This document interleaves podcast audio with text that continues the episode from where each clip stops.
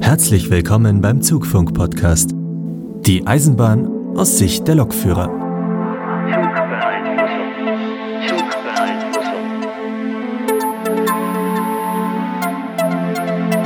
Ja, herzlich willkommen beim Zugfunk. Heute Folge Nummer zwei. Natürlich sind wieder mit dabei der Markus.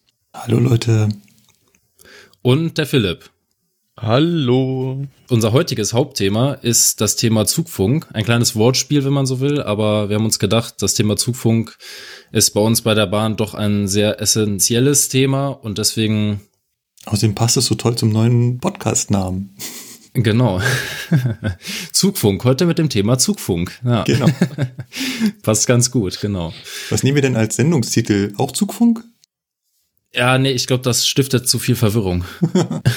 wir das so machen. Da müssen wir uns mal überlegen.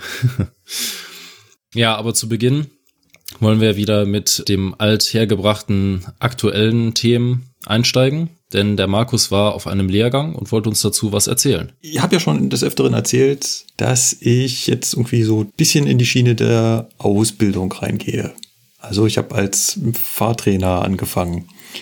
Und da gibt es bei der Bahn so die Vorstellung, dass man dann auch einen Kurs dazu besucht, einen Lehrgang, wo man dann, also eigentlich wo ich dachte, dass man da lernt, wie man Ausbilder ist.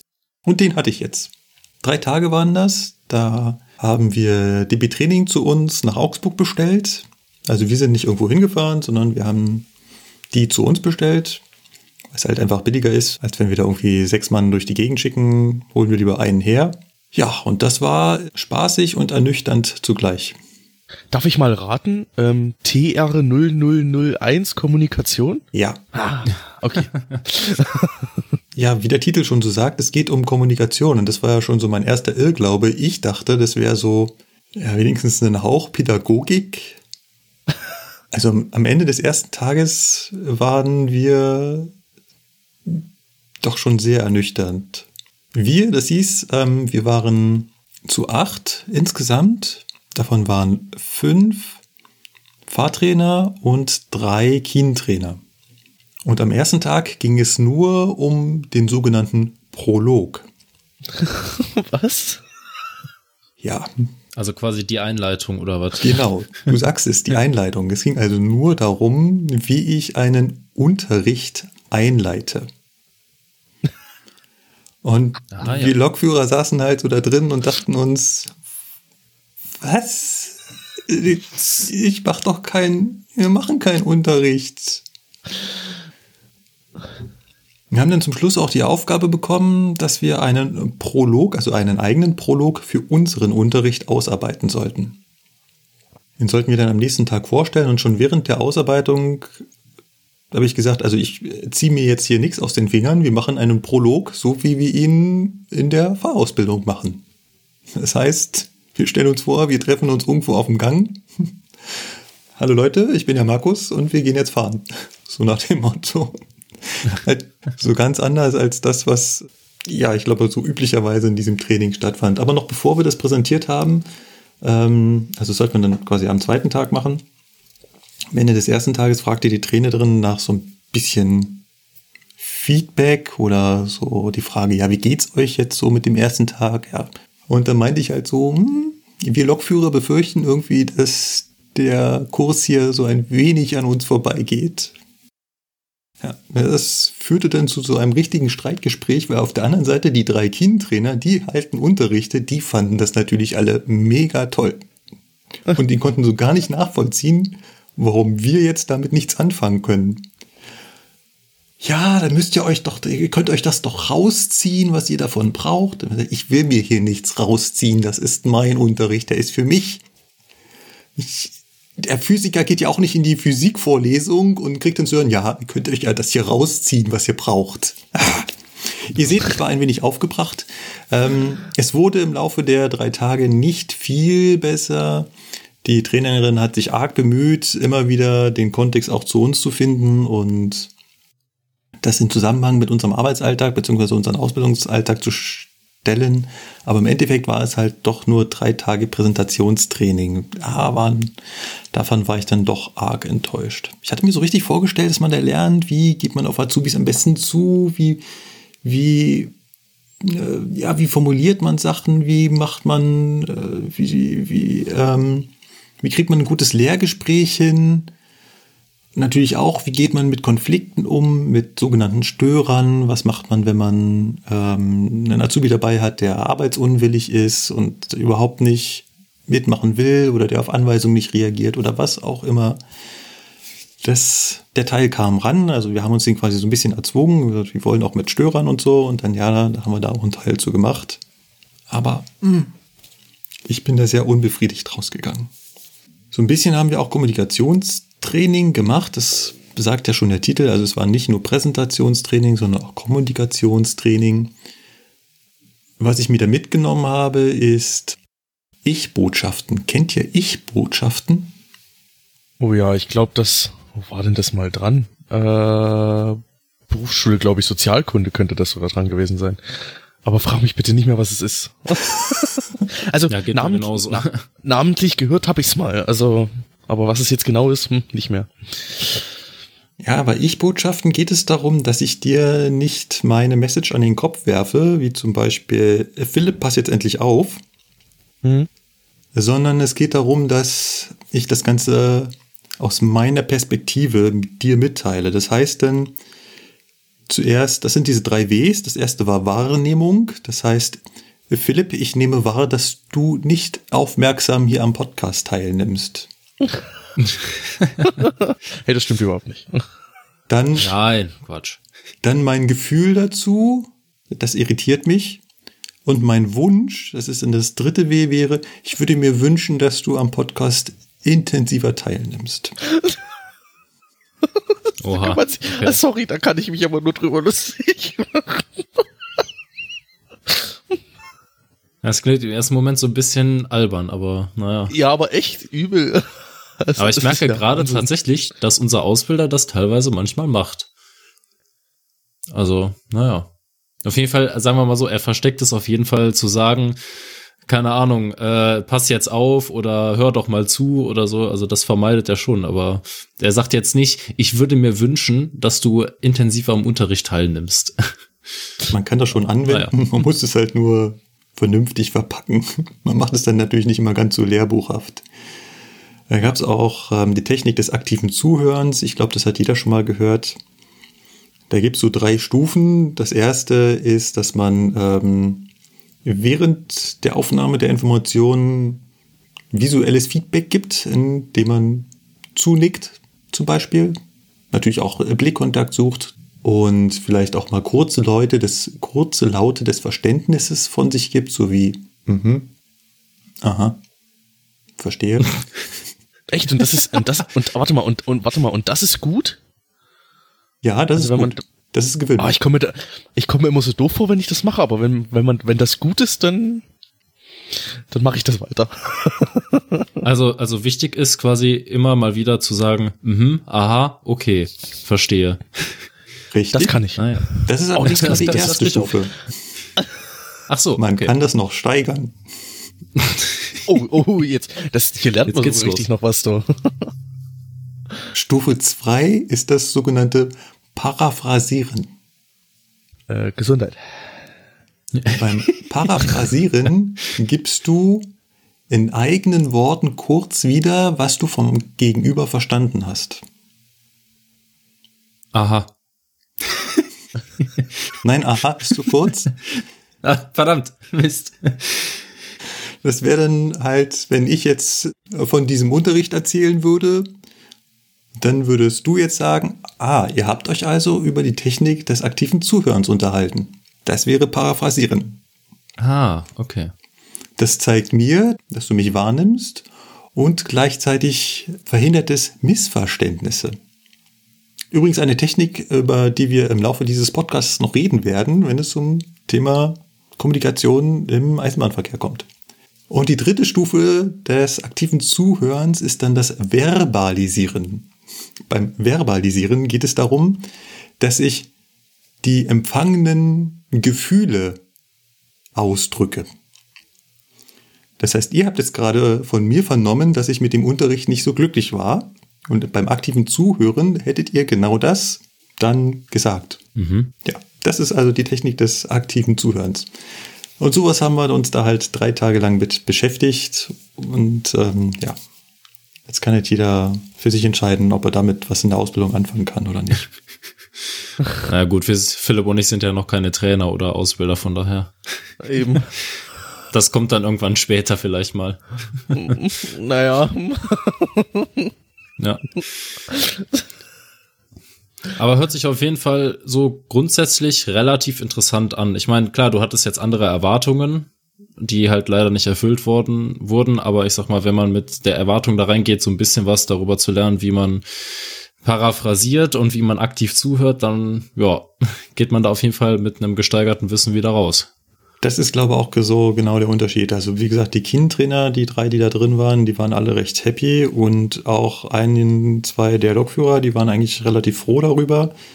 Ich muss sagen, alles das, was ich da gehört habe, das habe ich im großen Teil schon mal gehört. Ich hatte schon ein Kommunikationstraining in meiner ersten Ausbildung. Ich hatte bei der S-Bahn in der EIB-Ausbildung auch einen Ausbilder, der sehr viel Wert darauf gelegt hat. Da hatten wir also auch schon einige Module dazu und wie man präsentiert und wie man vor einen, vor Teilnehmer auftritt und dass man sich da gerade hinstellt und die Hände nicht hinterm Rücken verschränkt und in der Tasche hat und dass man äh, deutlich spricht und Blickkontakte sucht und sowas. Das, ja, das, das weiß ich alles schon. Das, ich hätte ja. mir mehr erwünscht, wie man so mit Azubis umgeht. Ja klar, vor allen Dingen, weil es halt gerade für dich wichtig ist, ne? Ich meine, du, es kommen ja auch schon mal Azubis da, die du noch gar nicht kennst, ne? Und mit denen musst du dann eine Schicht fahren oder so. Ist natürlich dann blöd, wenn man gar nicht so richtig weiß, wie man ins Gespräch einsteigen soll oder wie man irgendwie anfängt, jemandem Wissen zu vermitteln oder so. Das wäre natürlich besser gewesen, aber ja. Vielleicht kommt es in den nächsten Kursen. Diese Ausbildung zum Trainer ist auf mehrere Module aufgesplittet. Ich glaube, es waren insgesamt sechs. Und das war jetzt quasi nur das erste. Und wenn man quasi in der Karriereleiter des Ausbilders weiter nach oben, dann würde man da mehr Module kriegen und so wird man da wahrscheinlich ja. immer besser. Na gut, okay. Ja, wo wir gerade beim Thema aktives Zuhören sind, ich wollte mal was aus der Berufsschule berichten. ich weiß, ich weiß, dass viele werden jetzt wahrscheinlich denken, hä, Moment, die Überleitung passt ja nicht. Was hat aktives Zuhören mit der Berufsschule zu tun? Ja, naja, man muss sich ja so ein bisschen auch verkaufen, ne? Also, wie gesagt, ich hatte oder bin momentan in der Berufsschule und äh, versuche da oft aktiv zuzuhören. Und ähm, ja, besonders gut gelingt das natürlich immer, wenn wir äh, irgendwelche fachlichen, fachlichen Unterricht haben, also Betriebsdienst oder Fahrweg, Technik oder so. Ja, und im Prinzip machen wir da immer noch genau das gleiche wie im letzten Block, nämlich äh, im, in der Fachkunde Bremszettel und Wagenlisten führen. Das hat einfach den Hintergrund, dass ich ja jetzt demnächst Zwischenprüfung habe im März und das quasi als Vorbereitung auf die schriftliche Zwischenprüfung jetzt schon mal wiederholt wird. Und naja, gut, Zwischenprüfung praktischer Teil kommt ja dann wieder in Betrieb, also in ungefähr vier Wochen. Und ja, dann hoffe ich mal, dass ich die Zwischenprüfung auch vernünftig hinbekomme. Das wäre schon eine schöne Sache. Vor allen Dingen kommen da ja auch Dinge dran, mit denen man als Lokführer hinterher gar nichts mehr zu tun hat. Ich sag nur Stichwort HV73. Ihr werdet euch wahrscheinlich erinnern. Also auf jeden Fall Philipp. Mhm. mhm. Ich habe dieses Ding gehasst. Was heißt ja auf jeden Fall ah. Philipp? Ja, du ja auch, wahrscheinlich. Ja, natürlich. Also ich fand das nicht so schlimm. Ja, siehst du, das, siehst du, echt? Du fandst das ja toll, aber ich, ich, Markus, ich, ach, ich kann dir meinen Hass darüber gar nicht aus, ausdrücken in Worten. Jetzt musst du aber kurz erklären, was ein HV73 ist. Ja, also ein, Hand, ein Handverschluss 73, dafür steht einfach die Abkürzung HV. Das ist ein Handverschluss, der halt Bauart oder Baujahr 73 ist und ähm, wenn es sich um einen Handverschluss 73 SP handelt, dann hat er also auch noch einen Sperrschluss, mit dem man den abschließen kann. Und der ist ausgelegt für eine Schienenfußbreite von 125 Millimetern. Was verschließe ich denn damit? Also ein Handverschluss ist dazu da, eine Weiche zu verschließen. Also ich bringe den quasi an der Weichenzunge an entweder auf der einen oder auf der anderen Seite. Wie gesagt, ich mache das ja auch alles noch oder auf beiden halt. Ähm, ich bin da jetzt auch noch kein Experte, aber der ist halt dazu da, um eine Weiche, die halt entweder nicht mehr bedient werden kann oder bei der die Sicherung ausgefallen ist, beziehungsweise ähm, der Weichenverschluss defekt ist, um die halt in ihrer aktuellen Lage zu sichern. Und das hat man halt deswegen in den EIB, in die EIB-Ausbildung mit aufgenommen, weil halt die ersten anderthalb Jahre der EIB-Ausbildung mehr oder weniger parallel mit den Fahrdienstleitern ablaufen. Und weil bei der Zwischenprüfung das einfacher ist, dass man das zusammen macht, hat man sich halt gedacht, okay, dann müssen halt auch die Lokführer einen Handverschluss anbringen können. Das Paradoxe an der ganzen Sache ist, dass sowohl der Lokführer als auch der Fahrdienstleiter später gar keinen Handverschluss mehr anbringen, weil das heute die Fachkraft für Leit- und Sicherungstechnik macht. Und das ist so ein bisschen paradox an der ganzen Sache. Man lernt etwas, was man später gar nicht mehr machen darf. Die IHK ist da nicht so schnell. Ja, das Gefühl hatte ich auch. Da muss ich aber noch mal ganz kurz zur Zwischenprüfung einhaken. Also zum einen, für mich war vor allem die Vorbereitung auf die Zwischenprüfung von der Motivationskurve gesehen über die gesamte Ausbildung der absolute Tiefpunkt. Okay. Es lag vor allem daran, dass wir direkt davor hatten wir halt Fahrausbildung und du warst halt den ganzen Tag am Fahren und Spaß haben und richtig cool. Ja, und ja. Dann musst du da wieder in den Unterricht und diesen Scheiß anhören, den du schon vor einem Jahr vergessen hast. Und oh, das hat wirklich gar keinen Spaß gemacht. Vorbereitung auf die praktische Zwischenprüfung war klar dann im Winter, weil die Zwischenprüfung ist ja jetzt bei dir auch dann demnächst und jetzt wäre dann die praktische Zwischenprüfung ist ja auch im Winter und bei uns war das so richtig frostig. Also so wie es jetzt draußen ist, wir hatten draußen minus 10 Grad. Dann haben wir bei minus 10 Grad draußen eine Handverschlüsse an. Äh, Ich weiß gar nicht, wie viele Schichten ich anhatte.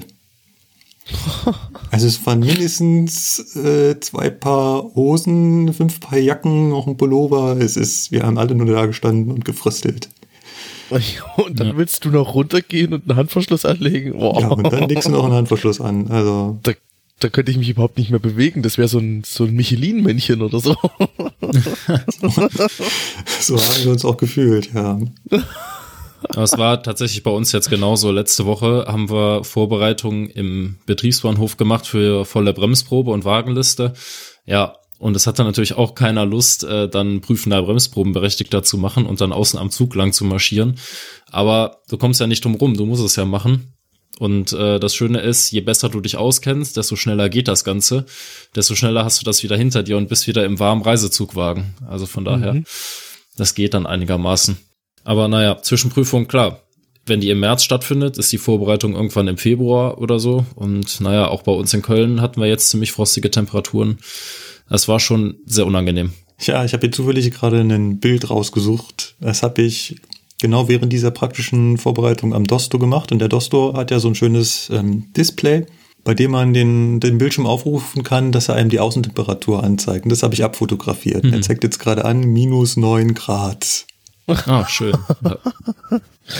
Ja, aber was war genau so der Effekt? Keiner will raus. Die 101 kann das ja auch, wenn du über das Werkstattdisplay gehst, dann kannst du ja auch da die Außentemperatur abfragen. Da waren es das auch minus 5, 6 Grad. War also ziemlich frostig. Das Schöne war, dass der Park, an dem wir das gemacht haben, die volle Bremsprobe, der war vorher in der Waschanlage und kam dann vom Deutzerfeld wieder durch den Hauptbahnhof zu uns in den Betriebsbahnhof und da war halt am ganzen Park alles voller Eis. Das heißt also, wenn du hier die, äh, den Knopf zum Beispiel für die MG bedienen wolltest, musstest du erstmal das Eis darunter kratzen, weil das sonst gar nicht funktioniert hat. Ja. Ja. Ich sehe jetzt auch gerade die Bilder von unserer Zwischenprüfungsvorbereitung da draußen. Das ist, äh, wie wir da alle wie Michelin-Männchen stehen. Ja. Ach ja, ja, war, war lustig.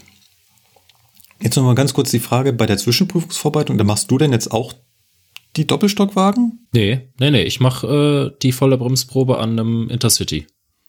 Ja, aber bei uns gehörte ja auch dazu, dass ja die, die, die Schalltafel im Doppelstock. Ja, bei uns ist dann die Schalltafel äh, im Reisezug, also im, im Intercity. Ne? Aha. Weil Doppelstock, wir haben ja nur einen Doppelstock und das ist ja der Dosto IC.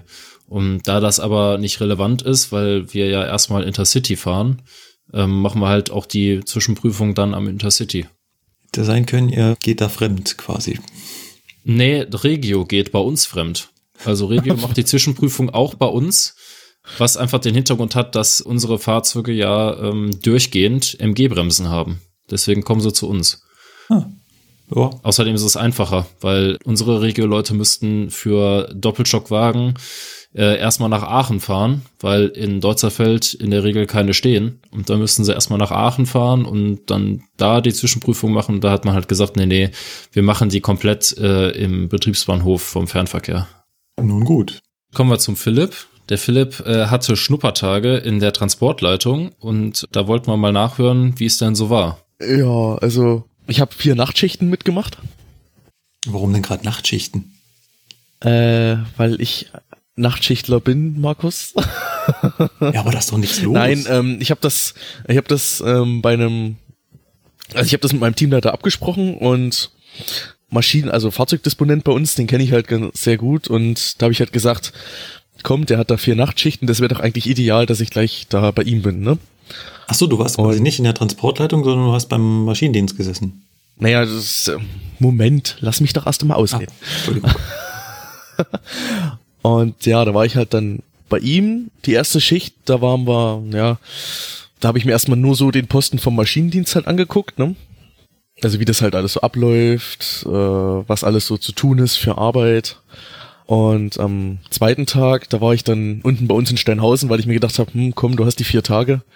Da kannst du eigentlich auch noch mal ein bisschen dir auch andere Dispo-Sachen angucken, ne? Und da habe ich mir das unten in Steinhausen halt noch mal angeguckt. Am dritten Tag waren wir dann oben wieder am Ostbahnhof in unserer TP und das, das war ein sehr lustiger Moment. Da hatten wir das, da hatten wir gerade, waren wir gerade beim Essen, ne? Und da sagte der Schichtleiter hinten, warum ich mir denn so langweilige Nachtschichten ausgesucht habe, ne?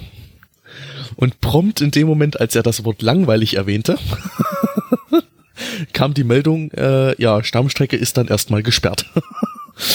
Und das war so der Moment, ja, hm, langweilig wurde es dann nicht mehr. Und da oben habe ich halt dann halt alles gesehen, wie das halt alles so abläuft im Störfall, wer was veranlasst und ja. Und ich muss schon sagen, das ist schon, das ist schon ein Mordsaufwand dort oben dann alles äh, zu machen. Also Respekt für die Leute, die das machen. Ja, das ist der Hattest- Wahnsinn. Hattest du auch äh, das Gefühl, dass die mehr mit äh, Protokollieren und Eingaben in irgendwelcher Software beschäftigt sind, als mit der eigentlichen Disposition? Äh, nee, muss ich ehrlich sagen, das ging. Also am Anfang der, na, ich weiß nicht, kennst du noch den Grundaufbau von unserer TP, also mit Schichtleiter und sowas? Ja, aber unsere Hörer nicht. Ja, ich wollte es ja gerade erklären. Du hast ja einen Schichtleiter da sitzen, der halt verantwortlich ist, ne? Mhm. Und du hast das, da es ja am Wochenende war in der Nachtschicht, hast du nur einen Liniendispo da sitzen. Mhm. Genau. Ja, und die haben sich halt abgesprochen, wer tippt was wo ein, weißt, damit dieser Aufwand nicht an einem hängen bleibt, ne? Also die haben sich da schon gut eingeteilt. Klar, in einem Störfall klingelt dann halt das Telefon. Das klingelt halt öfters mal und jeder Lokführer möchte was wissen, ne? So viel eintippen war das gar nicht, muss ich ehrlich sagen, was die da, was die da beide gemacht haben. Das ging wirklich. Du hast halt den Mehraufwand dann, weil du dann die Leute halt ähm, umdisponieren musst, wer nimmt welchen Zug oder welcher Zug wird wo gedreht, auf welche Zugnummer, ne? Das, das entscheidet halt alles hier Schichtleiter und Liniendispo. Ja, Aber das war, das war so der spannendste Tag dort oben. Also wirklich, war was geboten. Aber es war echt toll, ne? Er erwähnt das Wort langweilig und prompt geht's los. ey. ja. Äh, ich glaube, er wird nie wieder das Wort langweilig sagen. Ja. vor allem nicht in einer Nachtschicht. genau. ja, ja. Okay, ja, als nächstes müssen wir, muss ich leider eine kleine Korrektur anbringen. Denn wir haben ja jetzt ähm, erstmal viel über das aktuelle Thema gesprochen, aber wir haben eine Meldung bekommen auf Facebook, also eine Nachricht, wo uns jemand darum gebeten hat, äh, eine kleine Sache zu korrigieren, die offenbar etwas falsch rüberkam. Und zwar geht es da um das äh, Abfertigungsverfahren in Köln Hauptbahnhof. Da hatte ich ja in Folge 39 gesagt, dass die örtliche Aufsicht keinen Abfahrauftrag mehr erteilt. Und das ist wohl so rübergekommen in dem Zusammenhang mit dem Dosto-IC, dass wohl einige Zuhörer verstanden haben, dass die ZP, äh, dass die örtliche Aufsicht generell kein ZP9 mehr erteilt. Das ist natürlich Quatsch. Also jeder, der in Köln Hauptbahnhof äh, sich mal umschaut oder so, da werden alle Züge auch vom Nahverkehr mit ZP9 abgefertigt. Es gibt nur eine Ausnahme. Und das war das, was ich damit eigentlich sagen wollte, nämlich der Doppelstock Intercity vom Fernverkehr, der wird nicht mit ZP9 abgefertigt. Ein kleines Kuriosum ist aber so, der kriegt nur ZP10 Türen schließen und kein ZP9 anschließend, sondern das muss der Lokführer in dem Fall selber regeln. Also in diesem Zusammenhang kleine Entschuldigung von unserer Seite oder von meiner Seite. Das ZP9 wird natürlich noch angewandt. Die örtliche Aufsicht gibt es für alle Züge, auch für den Nahverkehr. Ausnahme der Doppelstock Intercity vom Fernverkehr, der kriegt das nicht. Ich denke, die gehen jetzt, also sprechen wir vom Lichtsignal oder? Ja, wir, wir sprechen vom Lichtsignal, genau.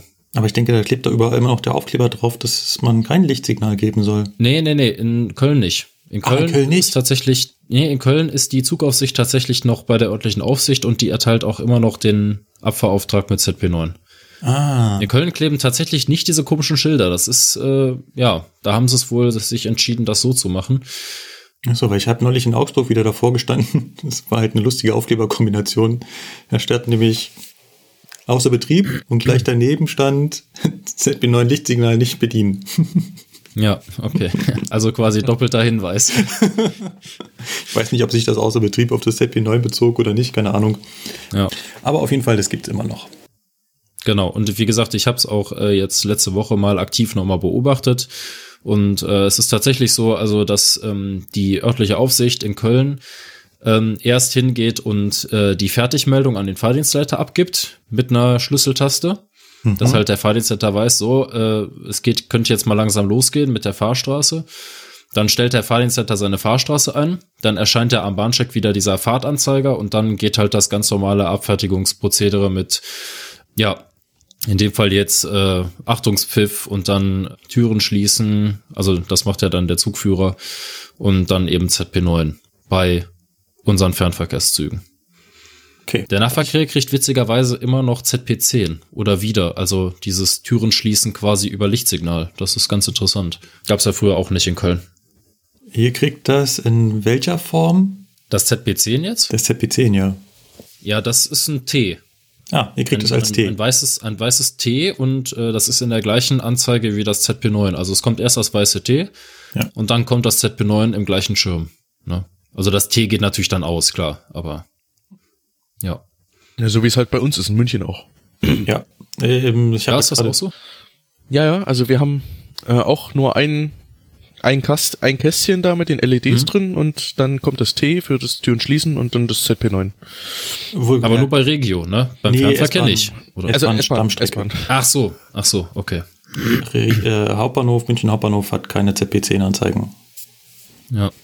Wir haben nur ZP9. Ja, weil ich, ich, ich hatte das jetzt in Köln halt beobachtet, weil ähm, der Fernverkehr, also ich kann ja bei einem normalen Intercity von vorne zwar die Türen schließen, aber das mache ich ja nicht. Ne, das wird halt nicht gemacht. Deswegen kriegt der Fernverkehr im Hauptbahnhof, soweit ich das jetzt beobachtet habe, kein ZP10, sondern da ist das halt immer noch die Abstimmung, quasi die, die äh, mündliche Abstimmung zwischen Aufsicht und Zugführer, dass Und halt die Zugführer Aufsicht dann.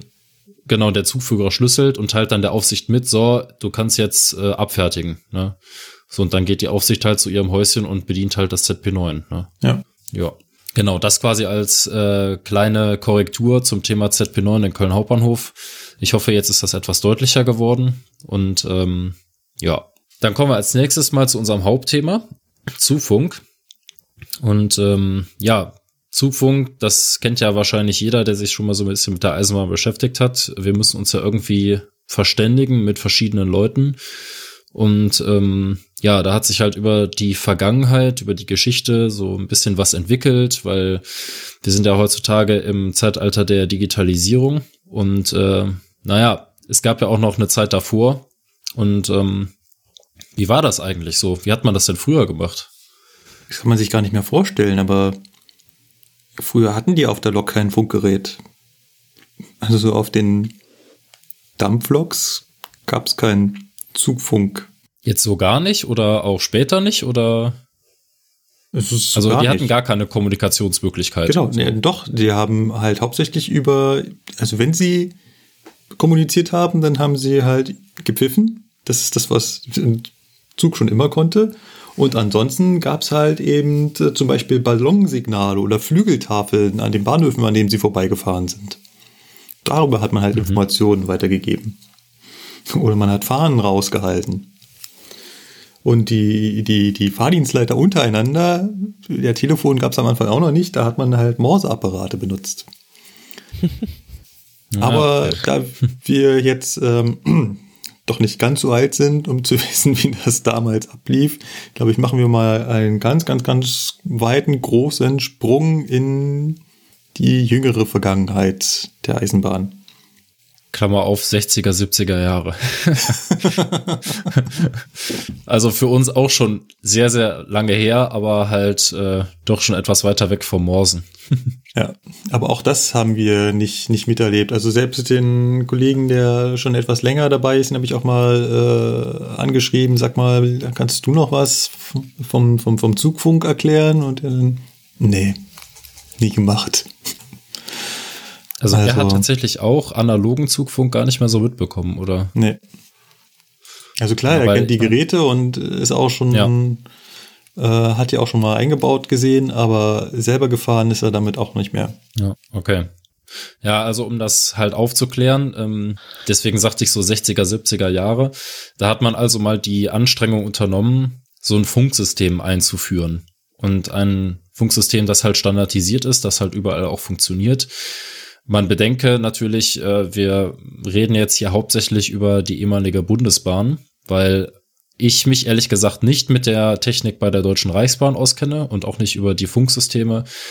Ähm, deswegen kann ich da oder können wir da nicht so viel zu sagen. Ja. Und ähm, naja, bei der Bundesbahn hat man sich halt entschieden, wir machen einen analogen Funk. Ja, der basiert halt auf Kanälen an der Strecke. Und ja, so eins der ersten Zugfunkgeräte war halt das Zugfunk 70 Gerät. Wer, wen das interessiert, der kann ja mal danach googeln. Wir können das auch gerne in den Shownotes verlinken, die Bilder dazu. Ähm, das ist schon ein ganz schöner Kasten. Und der kann jetzt auch im Vergleich zu einem digitalen Funkgerät eigentlich ziemlich wenig. Und äh, naja, er kann halt das, was am wichtigsten ist. Ne? Also man kann seine Zugnummer eintragen. Das ist ja wichtig, um man, dass man sich identifizieren kann, wer man überhaupt ist. Dann kann er die Kanäle und äh, die verschiedenen Funkarten und man kann halt irgendwie miteinander sprechen.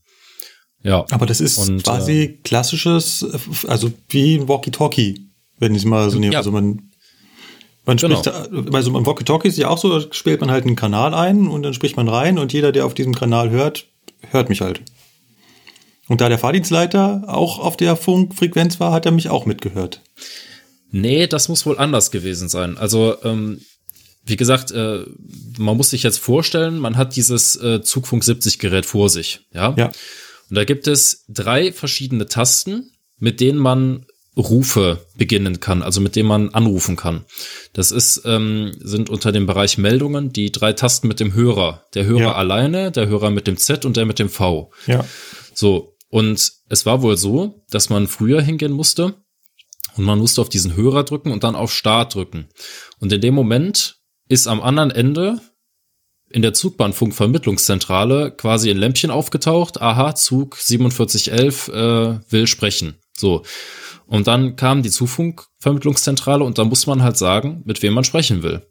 Nämlich mit dem Fahrdienstleiter XYZ. Und dann haben die sich, haben die dich vermittelt. Also es gab keine Direktvermittlung, so wie das heutzutage normal mhm. ist.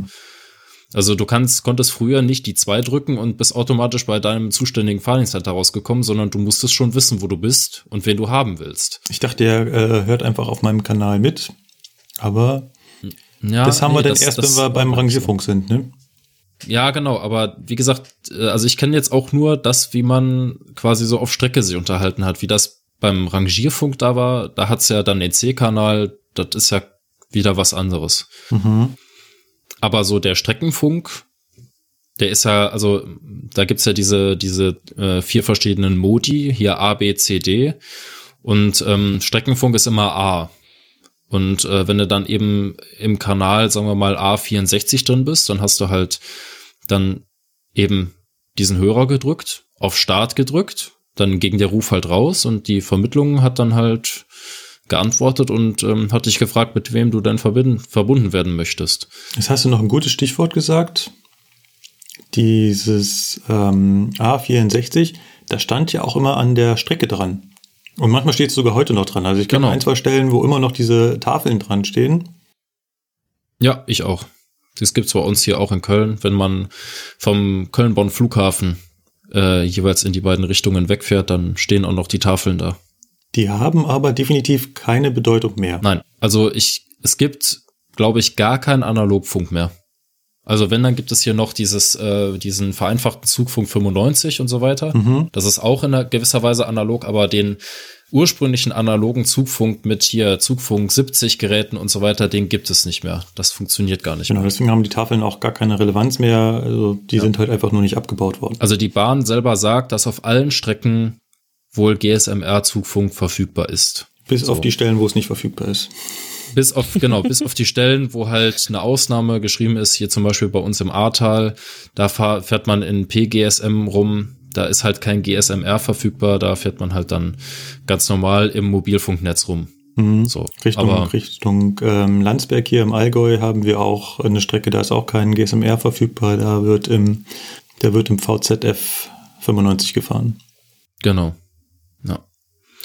Ja, und äh, wie gesagt, also diese, deswegen haben diese Tafeln auch gar keine ähm, Bedeutung mehr, nur als Hintergrundinformation, wofür die überhaupt da waren. Ähm, so ein Funkkanal, das ist ja im Prinzip ein Gebiet, also dieser Funkkanal äh, kennzeichnet ja ein Gebiet, wo eben der, dieser Zugfunk verfügbar ist. Und wenn ich jetzt dieses Gebiet verlasse, muss ich ja irgendwie darüber informiert werden, äh, was quasi der nächste Kanal ist, in den ich jetzt gleich reinfahre. Und deswegen Mhm. stand dann an der Strecke eben dieser Hörer mit dem A63 oder A64 und da musste ich halt, also wenn ich an diesem Schild vorbeigefahren bin, eben meinen Zugfunkkanal ändern und dann mit der Kombination Test und Start mich quasi in diesem Kanalbereich anmelden, dass ich halt da bin und Mhm. damit halt überprüfen und meinem Zugfunkgerät sagen, so, funktioniert das hier oder nicht? Und eben, wenn man dieses Test und Start gedrückt hat und die beiden Leuchtmelder sind wieder ausgegangen, dann ist halt die Zugfunkverbindung hergestellt. Ja. Ähm, was, Also es ist alles ziemlich kompliziert. ja. Was mir gerade einfällt, was wir bei der Historie auf jeden Fall vielleicht doch noch erwähnen sollten, sind natürlich die Streckenfernsprecher. Die sieht man heutzutage auch immer noch. Das stimmt. Funktionieren zwar meistens nicht mehr, aber Ja, meistens sind sie leer. genau. Das hat jeder da draußen bestimmt auch schon mal gesehen. Das sind so graue Kästen, die an der Bahnstrecke stehen, wo ein großes F, also ein großes schwarzes F auf weißem Grund steht. Und heutzutage sind, ist das F oft durchgestrichen oder mit Graffiti übersprüht. Und das Oder war so, dass da früher ähm, ja, die Telefone drin waren.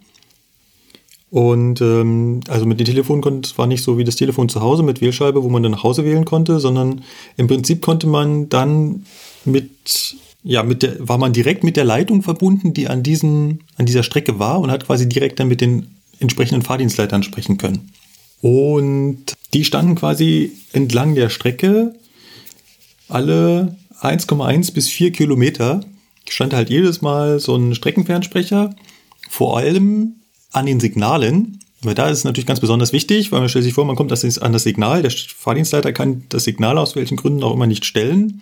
Da muss ich jetzt eine Befehlsübermittlung hinbekommen.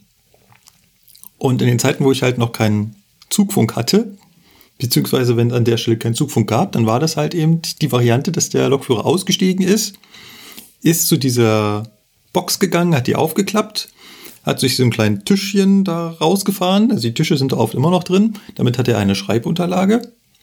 Und dann konnte er das Telefon in die Hand nehmen. Dann musste er an der Te am Telefon kurbeln. Und damit kam dann das Lloyd-Signal bei dem entsprechenden Fahrdienstleitern an. Da konnte man noch unterschiedlich kurbeln, weil es mehrere Fahrdienstleiter zugehört haben. Hat er damit ausgesucht, welchen Fahrdienstleiter er haben will. Und dann hat er damit geredet, äh, konnte reinsprechen und sagen, hier Zug sowieso steht vor Signal sowieso. Und haben die darüber die Befehlsübermittlung gemacht. Da würde mich mal interessieren, du sagtest ja gerade, wenn mehrere Fahrdienstleiter angebunden sind. Also ich stelle mir jetzt quasi vor, da ist quasi eine Standleitung, ja, die sind quasi immer untereinander verbunden, die Telefone. Und über das Kurbelsignal weiß der jeweilige Fahrdienstleiter, ah, ich bin gemeint. So habe ich das ist verstanden. Ist das tatsächlich ja. so oder ja? So habe ich das verstanden. Äh, es okay. ist zum Beispiel auch so, dass wenn du, also du hättest das Telefon auch in die Hand nehmen können und einfach nur die ganze Zeit zuhören und dann hättest du die Unterhaltung der beiden Fahrdienstleiter mithören können, so also der benachbarten Fahrdienstleiter zum Beispiel. Weil das war original diese, okay. diese Leitung. Ja gut, ein Schrankenposten hat ja nichts anderes gemacht früher, ne? Der, genau, ein Schrankenposten hat im Prinzip nichts anderes gemacht. Der hat ja quasi nur die Zugmeldung abgehört und wusste dann, aha, ich muss die Schranke runter machen. Ja. Naja. Und ähm, ich durfte das vor kurzem mal ausprobieren. Ich weiß nicht, ob ich davon schon mal berichtet hatte, aber ich durfte diesen Streckenfernsprecher mal benutzen. Und zwar auf der Strecke nach Füssen, auf dieser SLB-Strecke, haben wir tatsächlich noch funktionierende Streckenfernsprecher. Und bis dahin sind alle Rückfallebenen ausgefallen. Also Zugfunk funktionierte nicht. Also mein digitaler GSMR-Zugfunk funktionierte nicht. Mein, da kann ich das Zugfunkgerät ja auf ähm, ganz normales Mobilfunknetz umstellen. Auch das ist dort nicht vorhanden. Sowohl mein Diensthandy als auch mein privates Handy hatten keinen Empfang. Was macht man dann? Äh, laut Scheiße brüllen und schreiend im Kreis rennen. ja. Ja. In der genau, dass der Veranstalter das hört. Rauchzeichen, Rauchzeichen. ja. Ich ja, mich wenn dann du so einen dazu, Fernsprecher hast. Ja. Genau, ich habe mich dann mal dazu entschieden, diesen Fernsprecher auszuprobieren. Und da war, das war halt in der, mit Tischchen, mit dem Telefon noch da drin, schön grau, wie man das von früher so kennt. Also original, wie das hier in, in, unserem Buch abgebildet ist, sah das da exakt so aus. Und halt auch so mit der Kurbel und auch so mit dem Code dran, wie ich drehen muss. Ich habe da einfach dran gerührt, hab da reingesprochen und dann hat er geantwortet, äh, ja, Zug sowieso darf bis und so weiter fahren. Also die normale Zugmeldung. Aber war halt äh, an der Stelle blöd und ähm, hat halt Verspätung gemacht. Aber war eine Erfahrung, weil bis dahin kann ich das auch nur an den Kästen, an denen man halt vorbeigejagt ist, mit dem durchgestrichenen F. Und kleiner Fun Fact, ich weiß, ich habe es mit den Fun Fact, an den Hektometertafeln bzw. an den Hektometersteinen gibt es manchmal so einen kleinen aufgedruckten schwarzen Pfeil. Und ich dachte ja immer, das würde anzeigen, in welche Richtung die Kilometrierung läuft. Ich musste aber in der Sendungsvorbereitung lernen, nein, das funktioniert exakt so wie auf den äh, Autobahnen. Das zeigt tatsächlich die Richtung bis zum nächstgelegenen Streckenfernsprecher an. Ihr kennt das bestimmt, also jeder, der einen Führerschein hat, der musste das auch schon mal in der Fahrschule lernen. Die, äh, wie heißen denn die Balken auf der Autobahn? Notrufsäulen? Nee, die so. schwarz-weißen Teilen. Na, die Leitpfosten. Ja, Leitpfosten, genau. Leitpfosten, na, auf diesen Leitpfosten. Da ist halt so ein ganz kleiner Pfeil aufgemalt und der zeigt immer die Richtung bis zum nächsten Notsprechdingens an. Ach, das hat euch derjenige gesagt, der hier keinen Führerschein hat. Tja. Solltest du dir vielleicht Gedanken drüber machen? Ja, vielleicht. Aber das System der Streckenfernsprecher wurde halt eben Stück für Stück abgelöst und jetzt sind die Kästen meistens leer und verwaist und vollgemüllt und äh, zu nichts mehr zu gebrauchen. Ja, leider. Also ich kenne auch noch ein paar Strecken, unter anderem die rechte Rheinseite. Da sind auch noch relativ viele von den Kästen aufgestellt, aber ich gehe mal sehr stark davon aus, dass die alle leer sind, weil da ist natürlich überall GSMR verfügbar und an der Strecke sitzen auch keine Fahrdienstleiter mehr, die das interessieren könnten diese, diese Kurbelumdrehung. Deswegen ist das wahrscheinlich alles schon hinfällig. Aber wo wir gerade beim Fahrdienstleiter sind, wie sieht das eigentlich auf Fahrdienstleiterseite aus mit den Telefonen? Hat der da jetzt auch so ein Kurbeltelefon oder was hat der so für Telefone, mit denen der da telefonieren kann? Also eigentlich wollte ich dazu ja den Christian einladen. Das ist ja unser Fahrdienstleiter-Alp, der schon bei zwei Sendungen dabei war und der hätte dazu ganz sicher was erzählen können. Nur leider liegt er verkatert nach der Party im Bett und äh, mag nicht podcasten. Warum habe ich mir eigentlich nicht diese Ausrede einfallen lassen? ja, weil, weil du dazu verpflichtet bin. Ja, genau. eben. Ich habe keinen Vertrag unterschrieben. Ja, du hast dir das aber äh, so ausgesucht, also heul hier nicht rum. Äh, ja, Papa, ja, Papa ist ja gut. Ja, ja, komm, jetzt hier mach mal, mach mal da deinen Part und erzähl uns mal was vom Fahrdienstleiter. Der Markus wollte jetzt nett auf mich überleiten, aber okay. Wenn du schon so anfängst, ja, ja. Okay, ähm, also naja, beim, beim Fahrdienstleiter sieht das so aus. Die, naja, etwas ältere Variante ist der Allfernsprecher. Klingt lustig, als ob man ins All fernsprechen könnte, ne? Ähm, Nach, nach Hause telefonieren. IT E nach Hause, genau. Nein, ähm, auf diesem, dieser Allfernsprecher, das muss man sich vorstellen wie, Ein besonders Wie so eine Telefon. äh, ja, ähm, aber du hast halt noch wie so eine Tastatur, also so Tasten nebenan, ne? Du hast halt ein Telefon mit Wählscheibe, schön alt, ne? Und du hast halt nebendran noch eine Tastatur mit sehr vielen Tasten, so. Und mit diesen Tasten kannst du mit deinem jeweiligen Nachbarfahrdienstleiter telefonieren. Du kannst äh, den C-Kanal bedienen für den Rangierfunk. Ähm, also mit diesem, du kannst, falls du auf einem, zum Beispiel bei uns in Steinhausen geht das, du kannst darüber ähm, einen Sammelruf machen über das ganze Gelände. Also, dass sich der und der mal melden soll oder so, das kannst du damit alles machen. Also die Außenlautsprecher beschallen. Ja, genau. Genau. Sammelruf nennt sich die Taste, ne? Also. und es geht wohl auch ein Notruf darüber. Also früher hat man das so gemacht. Aber wie das darüber ganz genau funktioniert, weiß ich jetzt auch nicht. Also ich weiß, dass man ihn machen kann, aber beziehungsweise ob das heute noch aktiv ist, weiß ich nicht. Die Funktion. Aber früher hat man das über diesen Allfernsprecher gemacht. Ja. Also der steht nicht für das All, sondern dass man damit alle Kommunikationsmittel bedienen konnte mit einem Gerät. Mhm, genau. Und die gibt es auch in den unterschiedlichsten Bauvarianten. Also ich habe hier mehrere Bilder davon. Ähm, Ja, also die, da, mal das ist moderner, mal weniger, Da, mal mit Wählscheibe, mal mit Tasten. genau. Die Tasten, die waren ja immer dabei, oder? Also hier mit, für diese Kurz, äh, Ja, ja, Kurzwahl, ja, ja, nee, aber ich meine, hier Fahrdienstleiter die- und so. Der Telefonteil quasi mit Tasten. Genau. Ach so, Ja. Ähm, die, die, die Tasten sind immer dabei, nur du hast halt auch eine unterschiedliche Größe davon, ne? Also es gibt hier mal Allfernsprecher, da hast du äh, wirklich Zehntausende von Tasten. Oder du hast halt welche, da hast du nur 20, 35, irgendwie sowas. Also es kommt halt auf diese, auf die Bauart drauf an, von die, auch von diesen Allfernsprechern. Ja. Aber ich habe äh, aus eigener Erfahrung kann ich berichten, dass es die auch immer noch gibt und auch in größeren Stellwerken. Also in Köln Hauptbahnhof steht noch so eins. Die haben natürlich in Köln Hauptbahnhof auch hier ihr GSMR-Gerät, dieses große für Fahrdienstleiter. Aber die haben auch für die Kommunikation mit dem Betriebsbahnhof und für den Rangierfunk haben sie da auch noch ihren Allfernsprecher. Und sie können wohl auch mit der Aufsicht am Bahnsteig da telefonieren. Ich weiß jetzt nicht, Philipp, weißt du dazu noch was? Ob das geht? Also in Köln Hauptbahnhof machen sie es wohl. Ich weiß Ja, ja, ob das so gängig Gibt's bei ist. auch. Also du kannst jetzt einfach eine Wechselsprechverbindung. Das haben die Genau. bei uns beim Ausbahnhof zum Beispiel, haben sie das auch. Genau, richtig. Das Über den also zum Beispiel-. Genau. Du kannst Okay. zum Beispiel bei uns in Steinhausen oben vom Turm, also da sitzt der Fahrdienstleiter und Dispo, die haben beide so einen Allfernsprecher. Die können zum Beispiel bei uns unten in die Rangierbude reinrufen. So kriegen wir ja unsere Aufträge. Also, Okay. also das ist echt cool. Also du kannst auch die Innenreinigungsgleise bei uns einzeln besprechen. Vorne.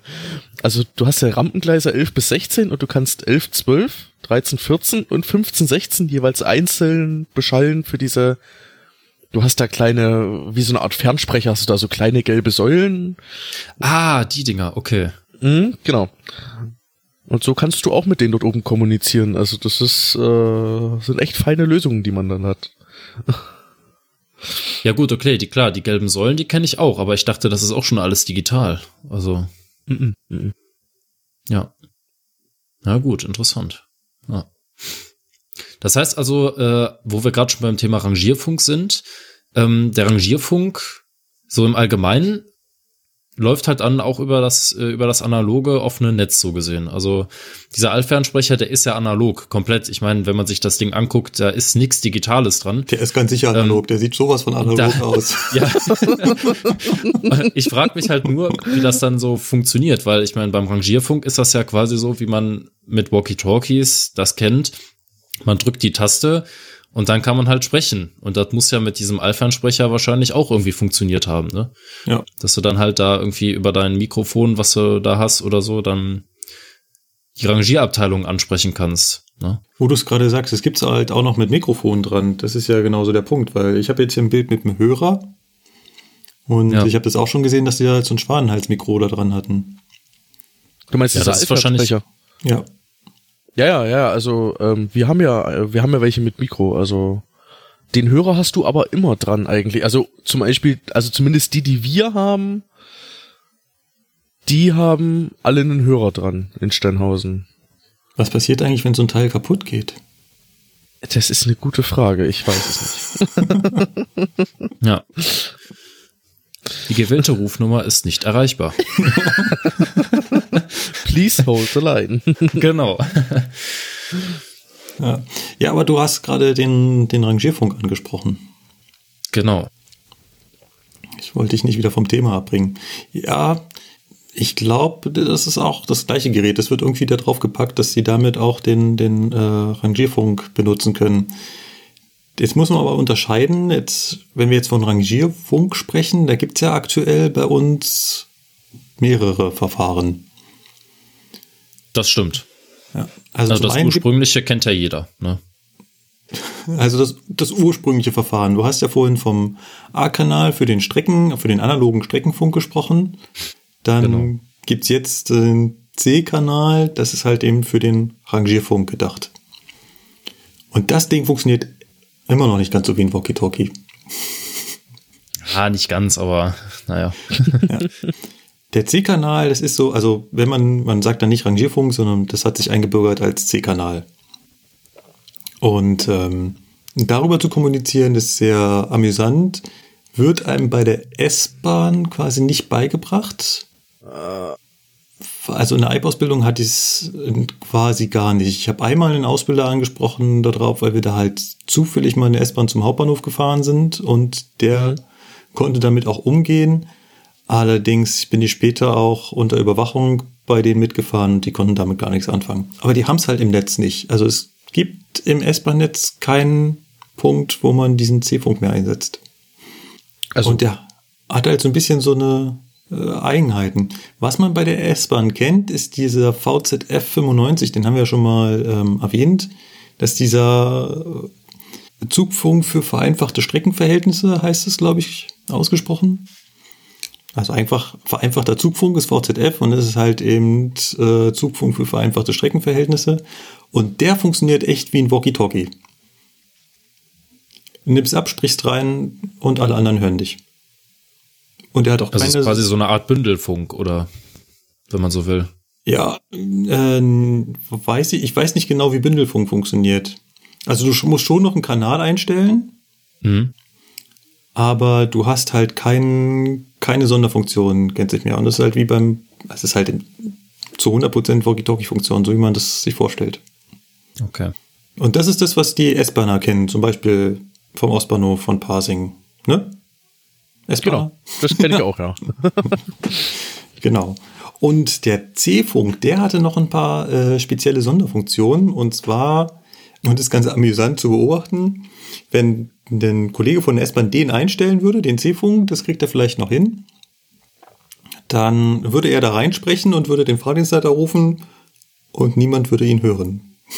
Doch alle anderen Teilnehmer außer der Fahrdienstleiter. Und es passiert einfach nichts. Ja. Ab und an bekommt man das mal mit. Ich weiß nicht, ob die Kollegen dann gerade auf dem Schlauch stehen. Ich hatte einmal äh, eine gelbe Gefahr. Ähm, also gelbe Gefahr, umgangssprachlich für Baufahrzeuge. SKL. genau. SKL, Schwerkraftlastwagen oder wie heißt es? Nee, Schwerklein, Schwer, ah. Schwerkleinwagen. Schwerkleinwagen. SKL. Genau. Der, der hat halt immer wieder den Fahrdienstleiter gerufen hat aber vorher nicht, und das ist, braucht man halt beim C-Funk, eine, einen Ruf ausgelöst. Wenn man im C-Funk einfach nur so reinspricht, dann hören einem alle Teilnehmer, die auf dem gleichen Kanal sind, aber nicht der Fahrdienstleiter. Der Fahrdienstleiter hört erst mit, wenn er den für sich eingestellten Ruf hört. Es gibt also vier unterschiedliche Rufarten im C-Funk. Den muss man vorher auslösen, da drückt man da auf die Taste. Dann hört man im eigenen Funkgerät so ein Düdeldü und alle anderen hören das Düdeldü auch. Und erst wenn das Düdeldü gekommen ist, dann springt quasi beim Fahrdienstleiter das Zugfunkgerät an und er hört mit. Ansonsten hört er vorher gar nichts. Und es war halt lustig, dass der, dass der Lokführer vom SKL immer den Fahrdienstleiter gerufen hat und keiner hat geantwortet. Keiner hat, irgendwann habe ich ihm dann mal gesagt, du, du musst vorher schon den Ruf auslösen. Das hat das Gerät hier nicht. Ja. Also das heißt quasi durch dieses äh, durch diese Rufauslösung und durch diesen speziellen Ton, der davor kommt, erkennt das Zugfunkgerät vom Fahrdienstleiter, ah, ich bin gemeint Ja, und schaltet sich genau. dann erst quasi oder klingt sich dann erst in den Kanal ein, Genau. so gesehen. Genau. Das heißt, er hört vorher dieses ganze, keine Ahnung, noch zwei Längen kommen, noch eine Länge kommen, das hört er gar nicht, Richtig. was du da normal in deinem Zug, äh, in deinem C-Kanal da laberst. Okay. Das ist ja geil. Ja. Also ich dachte zu mein, zum, ich dachte eigentlich immer, das funktioniert so, also das mit dem Ruf kannte ich. Aber dass der immer mithört und halt nur bei seinem Funk, also bei seinem Ruf da reagiert, aber dass das gar, dass der das gar nicht hört, das ist das äh, neu, ja. Ja, so kann der auch auf mehrere Kanäle quasi eingestellt sein und erst wenn es äh, sein Gerät auf einem der eingestellten Kanäle seinen Ruf hört, springt er an. Mhm. Beziehungsweise, gut zu wissen. ja, beziehungsweise andersrum, es gibt auch Fahrdienstleiter, die haben denselben Kanal, aber unterschiedliche Rufe. Also für zwei Fahrdienstleiter gleicher Kanal, aber unterschiedliche Ruftöne. Ja. Aber muss ich auch ehrlich gesagt zugeben, so hundertprozentig stecke ich da auch nicht drin. Ich weiß auch nicht, wo genau die Unterschiede bei den einzelnen Rufarten sind. Ich weiß zum Beispiel, dass ich den Fahrdienstleiter im Leim-Rangierbahnhof früher immer mit dem Ruf 1 gerufen habe und da kam halt nichts. Bis ich irgendwann mal rausgefunden habe, ah, man muss den Fahrdienstleiterruf auslösen. Das passiert, wenn man die Taste 2 drückt. Die normalerweise im Digitalfunk, kommen wir später drauf, dann eigentlich für den aktuellen Fahrdienstleiter gedacht ist. Da wird sich jetzt Ah. jeder Alteingesessene sagen, na, es ist doch klar. Ja. Mir war das nicht klar, ich musste das erst lernen. Ja. Und dieser C-Kanal-Funk, der hat noch einen anderen ganz lustigen Vorteil. Beim VZF ist genauso. Im Gegensatz zum Digitalfunk hört man jetzt wieder alle anderen Kollegen und es ist halt unheimlich amüsant, was da manchmal abgeht. also das, Ja. ich stehe am Hauptbahnhof gerne, ich meine, glücklicherweise haben wir am Hauptbahnhof ein bisschen mehr Wendezeit und dann stehe ich da immer mit diesem C-Kanal. Klar, auf der einen Seite nervt dieses, nerven diese Ruftöne, weil die sind extrem laut. Kriegt man halt immer mit und jedes Mal, wenn irgendjemand gerufen wird, drückt er halt erst diesen Ruf und dann oh, meine Güte. Ja, Schön nachgemacht, also das äh, kannst du gut. ich habe oft genug gehört. Und ähm, dann unterhalten die sich halt und das ist halt unheimlich amüsant, was da manchmal. Also zu 99 Prozent sind es halt einfach die kurzen betrieblichen Sachen, die man halt eben so hier klassische Meldung von 30 einmal in die VN zum 57512. Ist so die klassische Meldung, die man da hört, ist halt eben der Zug am Gleis 30 meldet sich, will rausrangieren in die Vorstellgruppe Nord. Und damit der Fahrdienstleiter weiß, was aus dem Zug mal wird, sagt er dann noch die Zug, seine nächste Zugnummer an. Das ist so klassische Meldung über den Zugfunk. Ja. Aber ab und zu gibt's halt auch mal andere Sachen. Sowas wie, "Ah, du, kann ich auch gleich 30 stehen bleiben oder muss ich da weg? Ich würde gerne mir noch was bei McDonalds holen. ja, nicht schlecht. Ja, das ist noch das harmloseste. Manchmal kommt halt auch äh, so Sachen. Ja, du kriegst natürlich auch mit, wenn, wenn ein anderer Probleme hat. Das hatte ich auch schon. Hat halt eben der vom Nachbargleis gerufen, dass er halt jetzt nicht fahren kann, weil sein Zug geht irgendwie nicht. Dann konnte ich den schnell rüberhüpfen und ihm zeigen, ja, du hast die Tür noch offen. Irgendwann stand auch mal äh, eine Lok mitten im, also ein Zug mitten im Gleisfeld und da meinte der Lokführer, ja, er hätte hier einen, einen liegen gebliebenen Fahrgast im Zug, er müsse noch mal irgendwie zurück zur, zum Bahnsteig. ja, sowas kriegt man da halt alles mit. Alles, was man so im normalen, neuen digitalen Zugfunk halt nicht mehr hat, weil man hört die anderen halt nicht. Man ist ja immer direkt mit dem Fahrdienstleiter verbunden. So hat man im C-Funk schon die, ähm, äh, die lustigsten Sachen. Habt ihr das auch festgestellt, dass irgendwie Rangierer oder Lokrangierführer, die so auf der kleinen Diesellok unterwegs sind, die müssen doch taub sein, oder? Also so laut, wie der C-Kanal eingestellt ist, das ist echt krass. Also als wir da in der Bereitstellung waren und auf der Rangierlok mitgefahren sind und immer wenn dieser Ruf 1 gedrückt wurde oder Ruf 2 zum Fahrdienstleiter, das ist so laut, dieser Ton. Und generell, die haben den Rangierfunk so laut eingestellt, dass man den quasi auch hört, wenn man noch Ohrenschützer auf hat. Ja, das war schon unheimlich laut. Ja, wir haben das wahrscheinlich, äh, haben Also- die das mobile Teil auch, ne? Äh, ja, wir haben diese alten äh, Rangierfunkgeräte, die mobilen, ne, die, die großen länglichen. Ja, quasi genau. das große Walkie-Talkie, sage ich jetzt einfach mal dazu. Ja. Und im Fahrzeug ist dieses ähm, von Bosch, dieses mit dem roten Rahmen. Weißt du, dieses typische äh, Rangierfunk ähm, Fahrzeuggerät da drauf. Mit diesem riesigen Lautsprecher da drüber. Boah, das hat einen Krach gemacht jedes Mal. Vor allen Dingen die Sprachqualität ist ja dank des Analogfunks extrem schlecht. Ja, also das Rauschen ist wirklich grausam. Und äh, ja, entsprechend sind dir da echt die Ohren weggeflogen. Aber naja. Ja, das kommt noch dazu. So die ersten Male analoger Rangierfunk als Azubi, ich habe ja keinen Ton verstanden. Ich hatte Ja, so einen Schiss. so. Ich hatte so einen Schiss davor, ähm, das zu benutzen. Also ich, ich verstehe nicht, was der Fahrdienstleiter von mir will. Also ich habe nicht verstanden, was der Fahrdienstleiter von mir will. Ich habe da als Azubi, habe ich da mal auf drauf gestanden und gedacht, hoffentlich macht es irgendein anderer Azubi. Weil oft wollen Ja. halt die Ausbilder, dass der Azubi das macht. Und gesagt, ich verstehe nicht, was der von mir will. Ja. Äh, das ist insofern mittlerweile nur besser geworden, dass äh, ich habe keinen anderen Azubi mehr, den ich das ausschwatzen kann und ähm, man weiß ungefähr, was der Fahrdienstleiter von einem wollen könnte. Und wenn man nur so eine Auswahl von Sätzen hat, von denen man unterscheiden muss, was man gerade gehört hat, dann ist das wesentlich einfacher zu verstehen, was er will. Ich habe den Effekt jetzt Aber auch man immer weiß noch. halt, was gemeint ist. Ja, ich habe den Effekt jetzt auch immer noch, wenn der Fahrdienstleiter dann wirklich mal mir was anderes mitteilen möchte, dass dann, was? Kannst du das nochmal sagen? Weil das ist, ja. Und davon muss, darf man natürlich auch keine Hemmung haben. Das ähm, versuche ich jetzt auch meinen Azubis immer zu sagen, fragt halt nach. Also die reißen dir den Kopf nicht ab. Lieber einmal mehr nachgefragt, als einmal falsch gefahren, ne? Also, hm. Genau, Ja, das richtig. ist es, ja.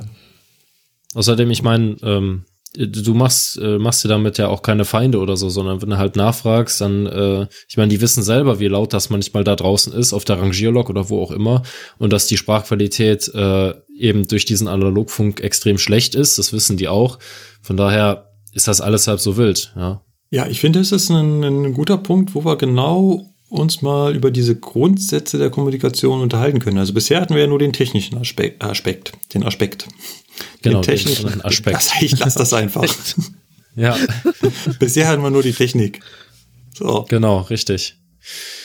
Ja, die Technik haben wir ja jetzt besprochen, aber zu der Technik gehören ja immer noch so ein paar Grundlagen. Vor allen Dingen das, was so ähm, in den Vorschriften steht. Und äh, das steht alles unter anderem auch in der 408, also Netzzugangsvoraussetzungen, also öffentlich zugänglich. Da kann man also dann zum Beispiel nachlesen, dass beim Funken beziehungsweise bei der Kommunikation über Sprechfunk beispielsweise die deutsche Sprache zu verwenden ist.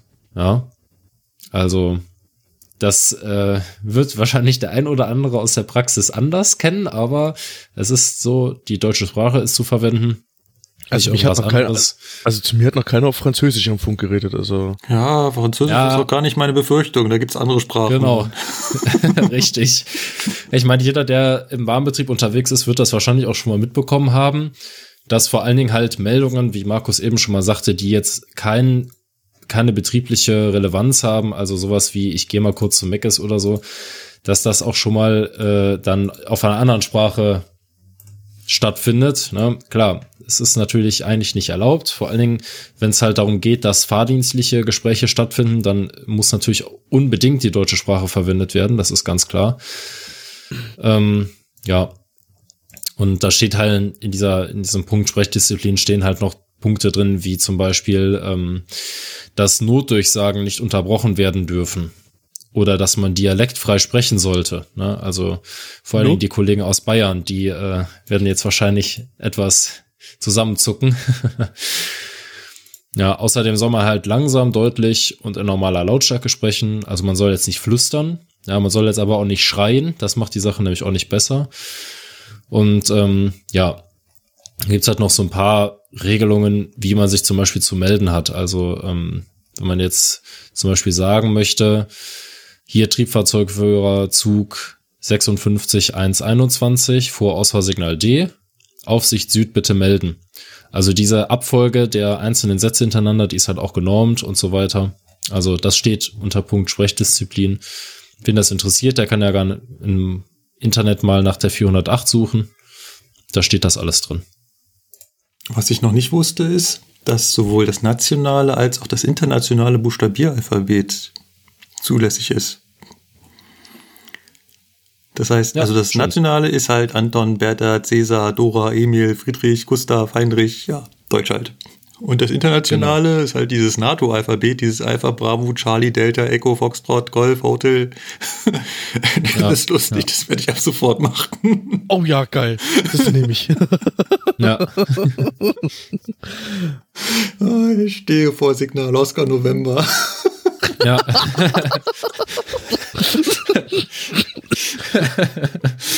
das wäre ziemlich lustig, ja. Markus, wenn du das machst, bitte nimm's auf, bitte. ja. oh.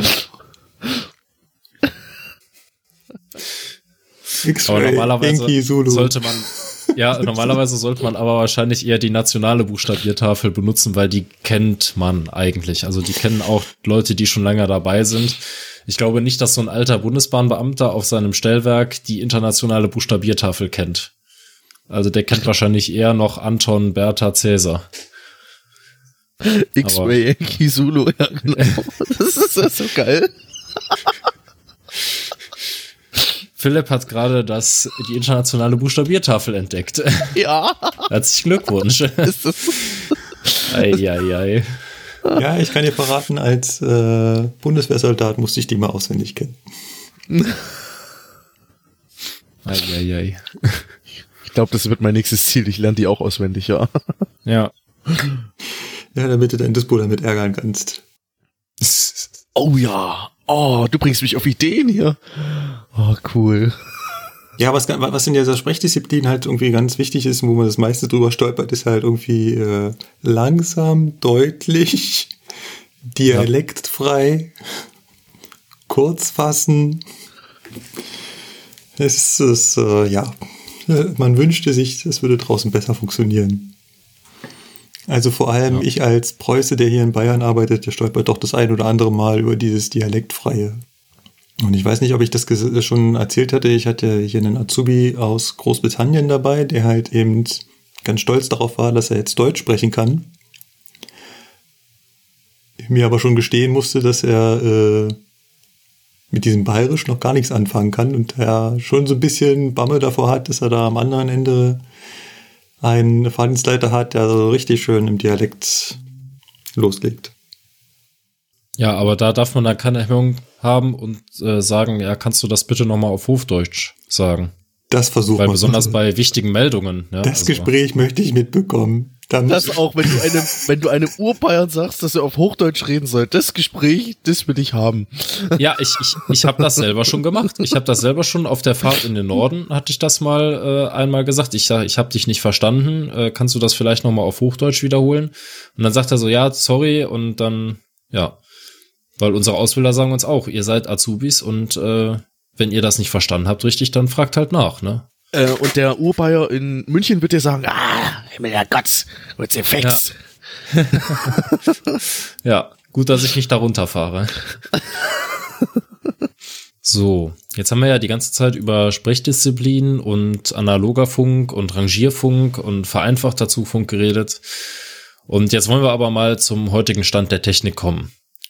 Heutzutage benutzen wir GSMR, also Global System for Mobile Communication Rail, so heißt die Abkürzung ausgeschrieben. Und äh, dieses GSMR-Netz ist nicht mehr analog, sondern komplett digital. Das hat sowohl Vor- als auch Nachteile, da kommen wir aber später noch zu. Erstmal wollten wir eigentlich wissen, wie das so funktioniert, weil GSM, das sagt vielleicht dem einen oder anderen noch was, das ist ja so die Grundlage unseres Mobilfunknetzes und GSMR baut so ein bisschen darauf auf. Aber wie das im Einzelnen funktioniert, das werden wir jetzt erfahren. Ich wollte jetzt keinen Vortrag halten. ja, das klang gerade so wie die Einleitung, wie äh, der Markus referiert jetzt über GSMR. Genau. Ähm, Meine Damen und Herren, wir begrüßen Dr. Markus Metzdorf. Ja, schön wär's.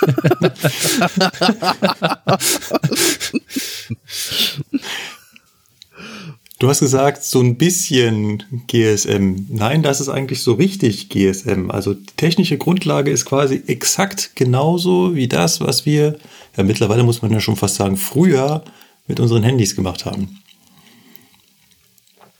Also GSM ist das, was unsere Handys äh, grundsätzlich können, wenn sie dann nicht gerade in UMTS oder LTE äh, funken. Aber GSM ist quasi so das grundlegende Mobilfunknetz wie wir es kennen. Und GSMR ist quasi GSM-Netz, nur dass wir auf einer anderen Frequenz arbeiten. So ähm, sind die Frequenzen für GSMR unterhalb der normalen GSM-Frequenzen.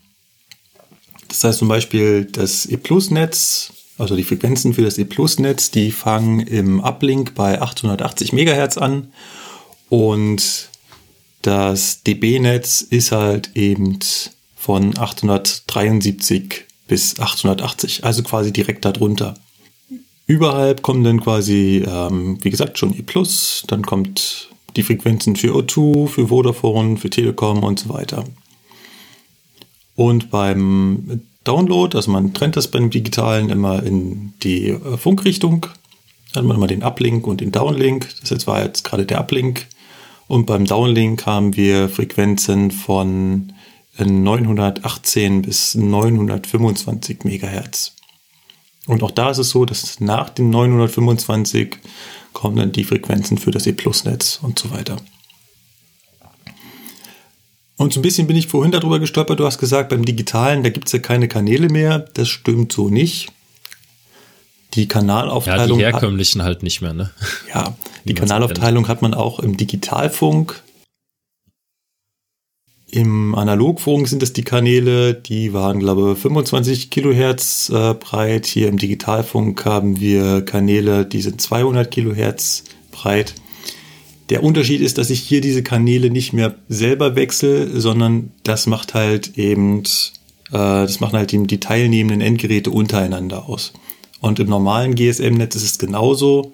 Dort gibt es auch unterschiedliche Kanäle. Da gibt es zum Beispiel einen Broadcast-Kanal. Das ist der Kanal, über den sich ein Handy immer einloggt. Und danach werden quasi verteilen sich die, also sorgt der Sendemast dafür, dass sich die Handys auf die einzelnen Kanäle verteilen, damit die sich gegenseitig nicht stören. Und auf diesen Kanälen hat man dann wiederum Timeslots, wo dann die einzelnen Teilnehmer nacheinander senden. Deswegen ist das Ganze auch Frequenz- und Zeitmultiplex. Also Frequenzmultiplex. Ah, ja, Frequenzmultiplex, wenn man unterschiedliche Kanäle nutzt. Und Zeitmultiplex, weil man in Zeitblöcken kommuniziert und nicht alle gleichzeitig. Und die Zeitblöcke sind halt immer fest und immer wenn ein Zeitblock vorbei ist, kann dann quasi der nächste wieder senden. Das ist Zeitmultiplex. Auch mal ein paar Fachwörter hier einzu, einzusprechen. Ja, Zeit, Zeitmultiplex hat, äh, kennt man ja hier von Wendezugsteuerung. Zeitmultiplexe Zugwendesteuerung, genau. Ja. Also Wendezugsteuerung. Zugwendesteuerung, auch interessant. ja, natürlich Wendezugsteuerung. du sollst nicht äh, schnibbel die Bub mit den Buchstaben machen, ja, also. Ja, ja, ja, ja, ja. Ist ja gut. Frequenzmultiplex übrigens auch. Das FMZ ist ja die Frequenzmultiplexe äh, Zugsteuerung. Mhm. Und da haben wir das Frequenzmultiplexe dabei. Gut, ja. ansonsten, wie gesagt, das System funktioniert genau so, wie normale Handys auch funktionieren. Das heißt, wir haben unser, äh, unser Funkgerät, was wir auf unserem Zügen ist, ist quasi nichts weiter als ein Handy, nur ein bisschen größer. Und halt kein Touch-Display. Genau. Und auch kein App Store. Echt? Ah, verdammt.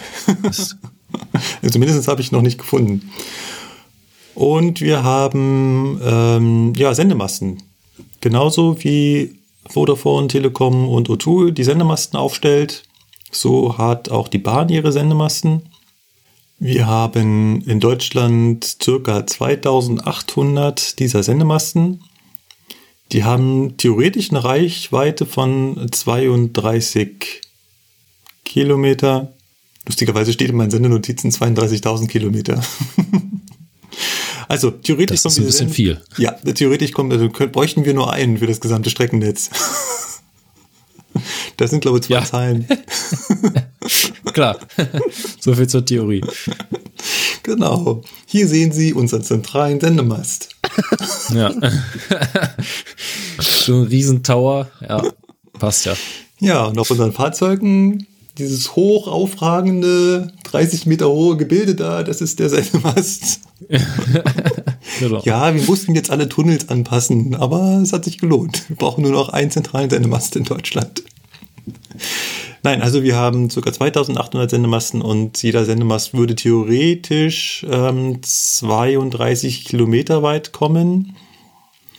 Aber in der Praxis ist es so, dass, oh nee, ah, siehst du jetzt, jetzt sehe ich, das sind zwei Zahlen äh, verrutscht. Sie kommen theoretisch 35 Kilometer weit. In der Praxis ist es allerdings so, dass im Durchschnitt alle 11 Kilometer ein neuer Sendemast äh, steht. Was äh, eine ganze Menge sind. Also ich hätte gedacht, dass man da äh, deutlich, äh, deutlich höhere Reichweiten hat. Zumal wir ja nicht das Problem haben der Teilnehmerzahl. Also gerade hier in den Städten ist es zum Beispiel so, dass das normale GSM-Netz dichter ist, als es eigentlich sein müsste, weil halt die, die äh, Anzahl der Teilnehmer pro Sendemast begrenzt ist. Das heißt, man muss mehr Sendemasten aufstellen, nicht um die Reichweite zu erreichen, sondern um so viele Teilnehmer unterzukriegen. Aber natürlich ist in den Städten auch die Reichweite begrenzt, weil natürlich jedes Haus, jedes Gebäude dämpft. Bei uns in Köln gab es da so eine Besonderheit oder gibt es eine Besonderheit. Und zwar hat man bei uns, ähm, da gab es zwei Sperrsignale. Und diese beiden Sperrsignale hat man weggemacht und da stehen jetzt Wartezeichen. Und genau da, wo diese Sperrsignale früher waren, war ein Funkloch. Und dieses Funkloch hat man dann im Zuge dieser, dieser Umbaumaßnahmen weggemacht, hat die Wartezeichen dahin gemacht. Wunderbar, alles gut. So. Und jetzt haben sich die Netzbetreiber, also Telekom, Vodafone und so weiter, darüber beschwert, dass durch diesen neuen GSMR-Sendemast wohl die Netzabdeckung in dem Bereich zurückgegangen ist. Das Netz war da wohl sehr instabil. Und da musste die Bahn das wieder zurückbauen. Das Problem ist, die Wartezeichen stehen da immer noch. Ja, und ich kann über GSMR da keinen erreichen. Jetzt heißt, ist das Funkloch muss- wieder da, oder was? Ja, jetzt ist das Funkloch halt wieder da und genau da stehen die Wartezeichen. Das ist total blöd. Das ist, äh, wer sich da so ein bisschen auskennt am alten Stellwerk R3, äh, sind die Wartezeichen und das ist echt scheiße. Das heißt, du musst, hast entweder die Möglichkeit, äh, schnell auf C-Funk umzustellen oder musst halt über PGSM dann anrufen. Das ist halt ein bisschen nervig. Aber ich weiß nicht, ob es jetzt wirklich einen technischen Hintergrund hat oder ob da irgendwie, keine Ahnung, die äh, Netzverfügbarkeit dadurch reduziert wurde für die äh, normalen ähm, Nutzer, also von, G, äh, von GSM. Keine Ahnung, kenne ich mich nicht mit aus. Man hat uns das so, erzählt und ich fand es total albern, aber naja. Funklöcher ist ein schönes Stichwort. Das war ja gerade nach dem Unglück von Bad Aibling in der Presse, dass es in Deutschland, dass das GSMR-Funknetz in Deutschland halt eben nicht ganz flächendeckend ist und äh, vollkommen löchrig und wir würden quasi nirgendwo Verbindung kriegen. Da war vor allem die Stuttgarter Zeitung, die da mit Insider-Infos rauskam. Und die offizielle Meldung der DB ist, dass es in Deutschland ca. 250 Abschnitte mit eingeschränkter Funkversorgung gibt. Dazu gehört dann wahrscheinlich auch die Stelle mit den zwei Sperrsignalen. Die sind aber meist wenige Hektometer lang. Ein Hektometer sind 100 Meter. Ach, danke, danke.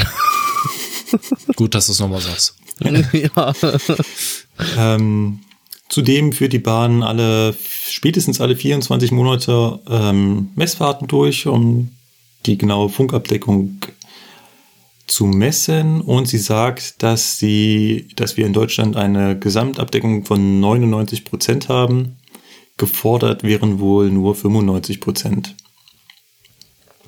Und interessant finde ich dazu noch eine Stellungnahme der Bundesregierung, die ist, also damals haben die Grünen äh, eine Anfrage an die Bundesregierung gestellt, wie denn das mit der Netzabdeckung aussieht. Und da kam unter anderem die Antwort, und das finde ich ganz interessant, ich zitiere das mal ganz kurz. Das primäre Sicherungssystem im Bereich der Eisenbahntechnik ist die Signaltechnik. An sie werden höchste Sicherungsanforderungen gestellt, wie zum Beispiel eine redundante Auslegung. Der Zugfunk wird europaweit lediglich als unterstützendes System eingestuft. Das heißt, der Zugfunk an sich ist nur ein Fallback. Gesichert wird die Eisenbahn über Signale.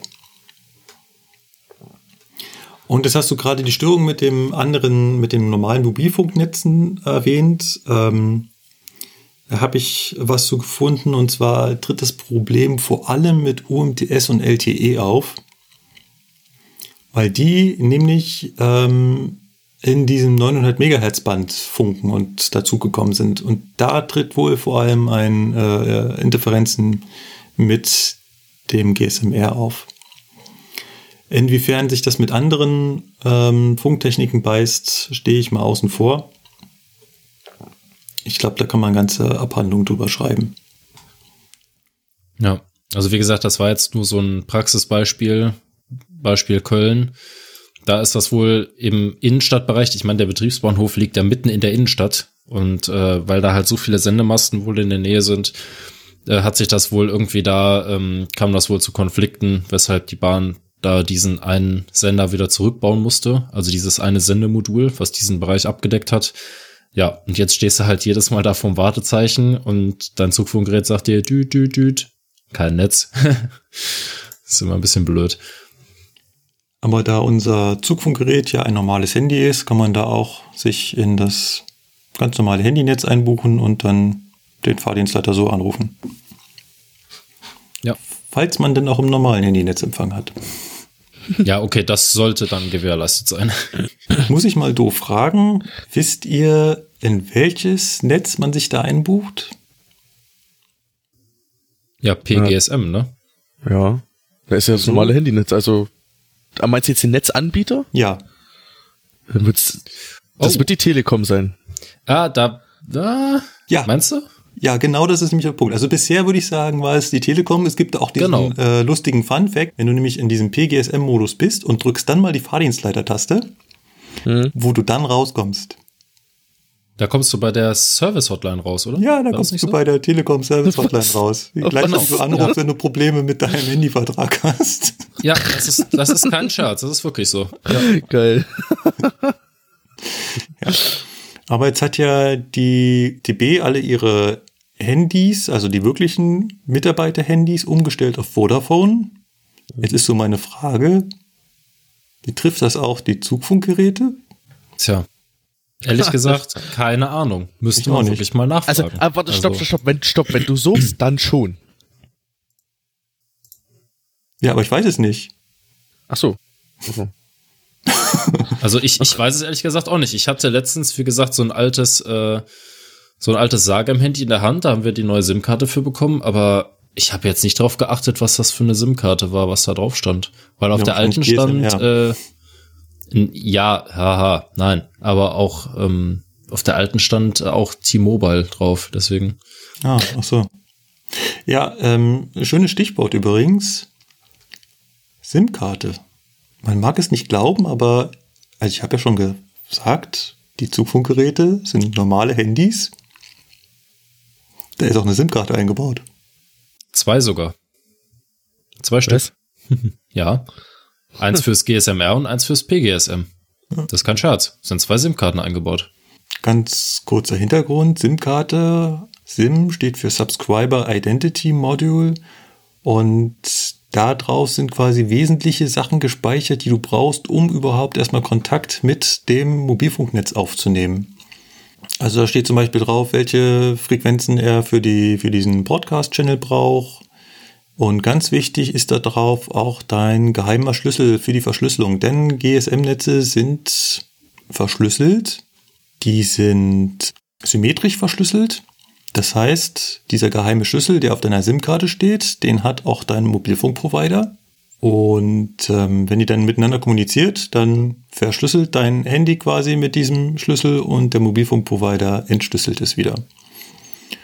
Das ist auch der Grund, warum man unbedingt die SIM-Karte wechseln muss, wenn man zu einem neuen Anbieter geht, weil du brauchst ja einen neuen geheimen Schlüssel. Du kannst ja nicht mit dem alten von dem alten Anbieter weiter telefonieren.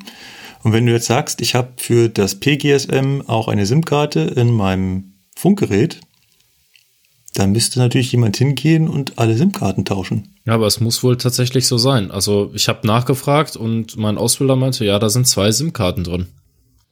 Also wie gesagt, ich stütze mich da jetzt auf die Aussage und äh, ich habe natürlich selber noch kein Zugfunkgerät aufgeschraubt. Ich aber es, für mich klingt es logisch, weil ja, diese GSMR-SIM-Karte ja wirklich nur für das GSMR-Netz ist. Du kannst ja auch keine Gespräche von außen aus dem Nicht-GSMR-Netz annehmen. Naja, also das, sind ja, das funktioniert ja nicht. Wie gesagt, das sind ja zwei unterschiedliche Netze, zwei unterschiedliche Netzbetreiber. Da hast du natürlich auch zwei unterschiedliche geheime Schlüssel und deswegen brauchst du auch zwei SIM-Karten.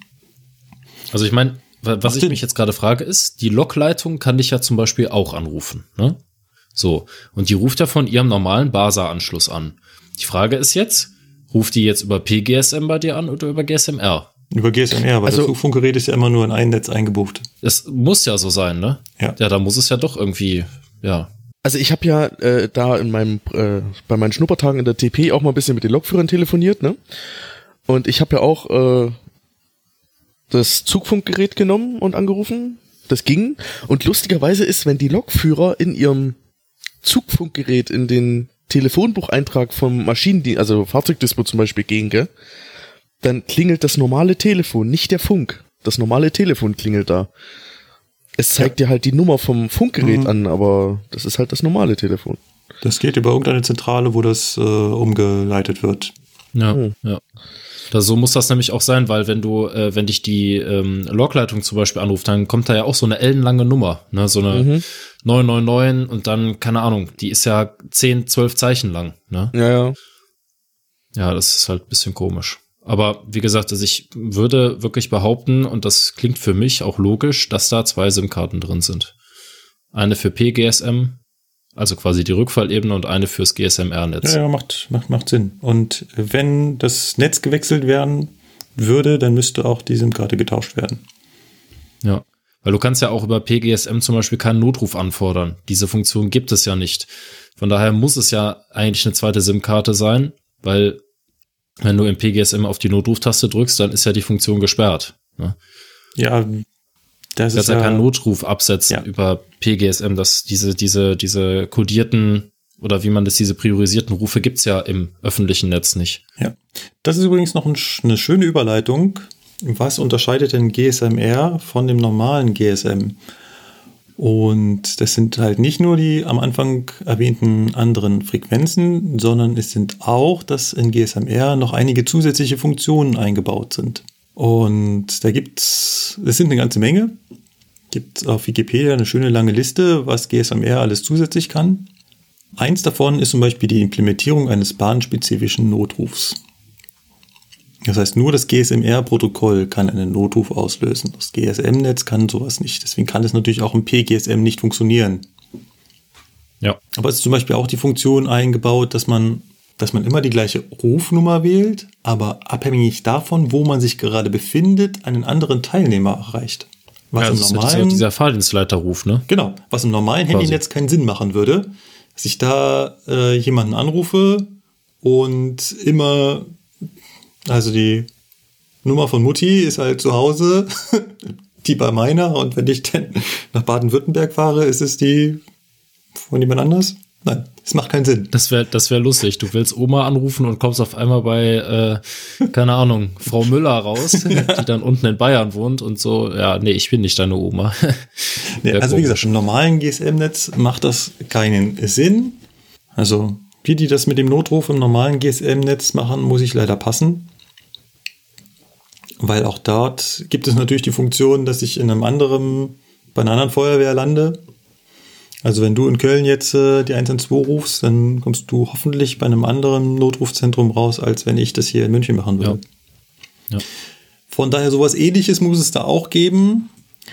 Ähm, beim GSMR, hast du schon erwähnt, machen wir das natürlich beim Fahrdienstleiter. Das heißt, wir haben eine Rufnummer für den Fahrdienstleiter. Das ist quasi die 1351 oder einfach die Taste 2 drücken. Und damit kommt man halt, je nachdem, wo man gerade ist, bei dem entsprechenden Fahrdienstleiter raus. Was man sich da allerdings bewusst machen muss, ist natürlich, das Netz kennt meine Position ja nur abhängig davon, in welcher Funkzelle ich gerade bin. Was genaueres kennt der nicht. Das heißt, je nachdem, in welcher Funkzelle ich gerade bin, es gibt irgendwo eine Tabelle, wo halt zugeordnet wird, wenn du in Zelle XY bist, kriegst du den Fahrdienstleiter Z. Wenn ich jetzt aber genau irgendwie an der Grenze stehe oder wenn es halt eben viele Fahrdienstleiter auf einem Raum gibt, dann funktioniert diese Zuordnung natürlich überhaupt gar nicht mehr. Ja, oder wenn sich zwei Zellen überlagern. Also bestes Beispiel ist da die Rheintalstrecke, also jetzt hier bei uns im Bereich. Wenn du durch ähm, Remagen fährst, dann ist gegenüber von Remagen Linz. Und wenn du in Remagen durchgefahren bist und willst dahinter den Fahrdienstleiter erreichen, kann es schon mal passieren, dass du auf der anderen Rheinseite rauskommst und sich dann der Fahrdienstleiter in Linz meldet, der dich natürlich gar nicht auf dem Schirm hat.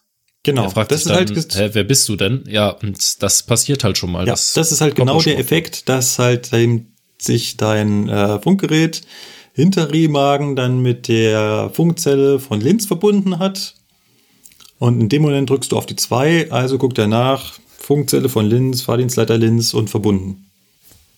Ja, richtig. Und das gibt's an einigen Stellen hier in, in, in, rund, in rund um München auch, dass man äh, beim anderen Fahrdienstleiter rauskommt und manchmal sich auch so ein bisschen wundert, hä, also der ist doch x Kilometer weit weg, wie kommt der jetzt da drauf? Ja. Schön ist das immer, wenn du in Köln Hauptbahnhof stehst und auf einmal der Fahrdienstleiter Nippes rangeht. Nippes ist circa 10 Kilometer weg. Ja, nicht ganz, fünf oder sechs. Also das woran halt, keine das Ahnung. liegt, kann ich dir auch nicht erklären. Das ist halt äh, so quasi so ein ganz kleiner Nachteil davon, dass du halt keine Vermittlungszentrale mehr hast, so wie früher. Da hast du ja immer die Vermittlung angerufen und die hat dich dann natürlich entsprechend auch sicher zugeordnet. Ne? Es sei denn, die Dame hat einen Fehler gemacht oder so. Und heutzutage automatische Vermittlung, naja, der Rechner weiß es halt nicht besser. naja, Ich weiß gar nicht, ähm, ich glaube, ich lehne ich mich ganz weit aus dem Fenster. Ich bin in der Ausbildung auch mal in einer GSMR-Vermittlung gelandet. echt? Sowas gibt's? Deswegen, ich lehne mich gerade ganz weit aus Fenster. Ist auch schon zu lange her. Wir haben da draußen ja ganz viele Lokführer, die zuhören und die sich alle viel, viel besser als wir uns äh, da auskennen, auskennen. Ich würde mal vorschlagen, schreibt mal bitte, wenn ihr wisst, dass es da draußen noch sowas wie eine Vermittlungsstelle für GSMR gibt. Ich kenne das nur, dass die sich immer untereinander vermitteln. Ja, Also, dass, wenn das du ist so zum Beispiel der- keinen ja. erreichst, dass er dann, ja, ich verbinde dich ganz kurz, ne? Und dann wirst du halt, wird dein Ruf halt weitergeleitet. Ja, so kenne ich das auch. Aber ich glaube, ich bin damals in einer Vermittlung gelandet. Also Leute, wenn ihr davon schon mal was gehört habt oder auch wisst, dass es es gar nicht mehr gibt auf jeden Fall oder dass es das bis vor drei Jahren gab, schreibt uns mal bitte. Es würde mich echt interessieren. Der Standardfall ist natürlich, du landest beim falschen Fahrdienstleiter, lässt deinen Spruch ab und dann sagt er, was willst du denn? Ja, Weil du am Anfang halt überhaupt nicht hingehört hast oder nicht verstanden hast, wie er sich gerade meldet. Oder er hat sein, seine Meldung noch gesagt, äh, während er den Telefonhörer noch zu sich bewegt hat und du hast sowieso nichts gehört. Habe ich jetzt auch schon ein, zwei Mal mit den Azubis miterlebt, weil die konzentrieren sich natürlich darauf, was sie jetzt gerade gleich sagen wollen und hören so gar nicht zu, was sie an der anderen Seite hören. da kann er auch ganz Okay. ordentlich und deutlich sagen, ich bin der Fahrdienstleiter von Mehring. Und dann, ja, ich bin Ja. hier in Geltendorf und ähm, ja, ja, also ist nicht böse gemeint, das ging mir damals nicht anders, aber wenn man so ein bisschen Routine reinkriegt, dann hört man und das schon mehrfach erlebt hat, dann versucht man hinzuhören, was der am Anfang gesagt hat. Und ich habe halt schon öfter, wenn der halt am Anfang so reinnuschelt und man das nicht so richtig, dann frage ich, du bist schon der für Mehring, ne? Und dann denkt man, ja, ja, wie das halt immer so ist. Also, es gibt da diese, diese Funktion der örtlichen Zuordnung, wie man erreicht. Es gibt zum Beispiel auch Funktionsrufnummern.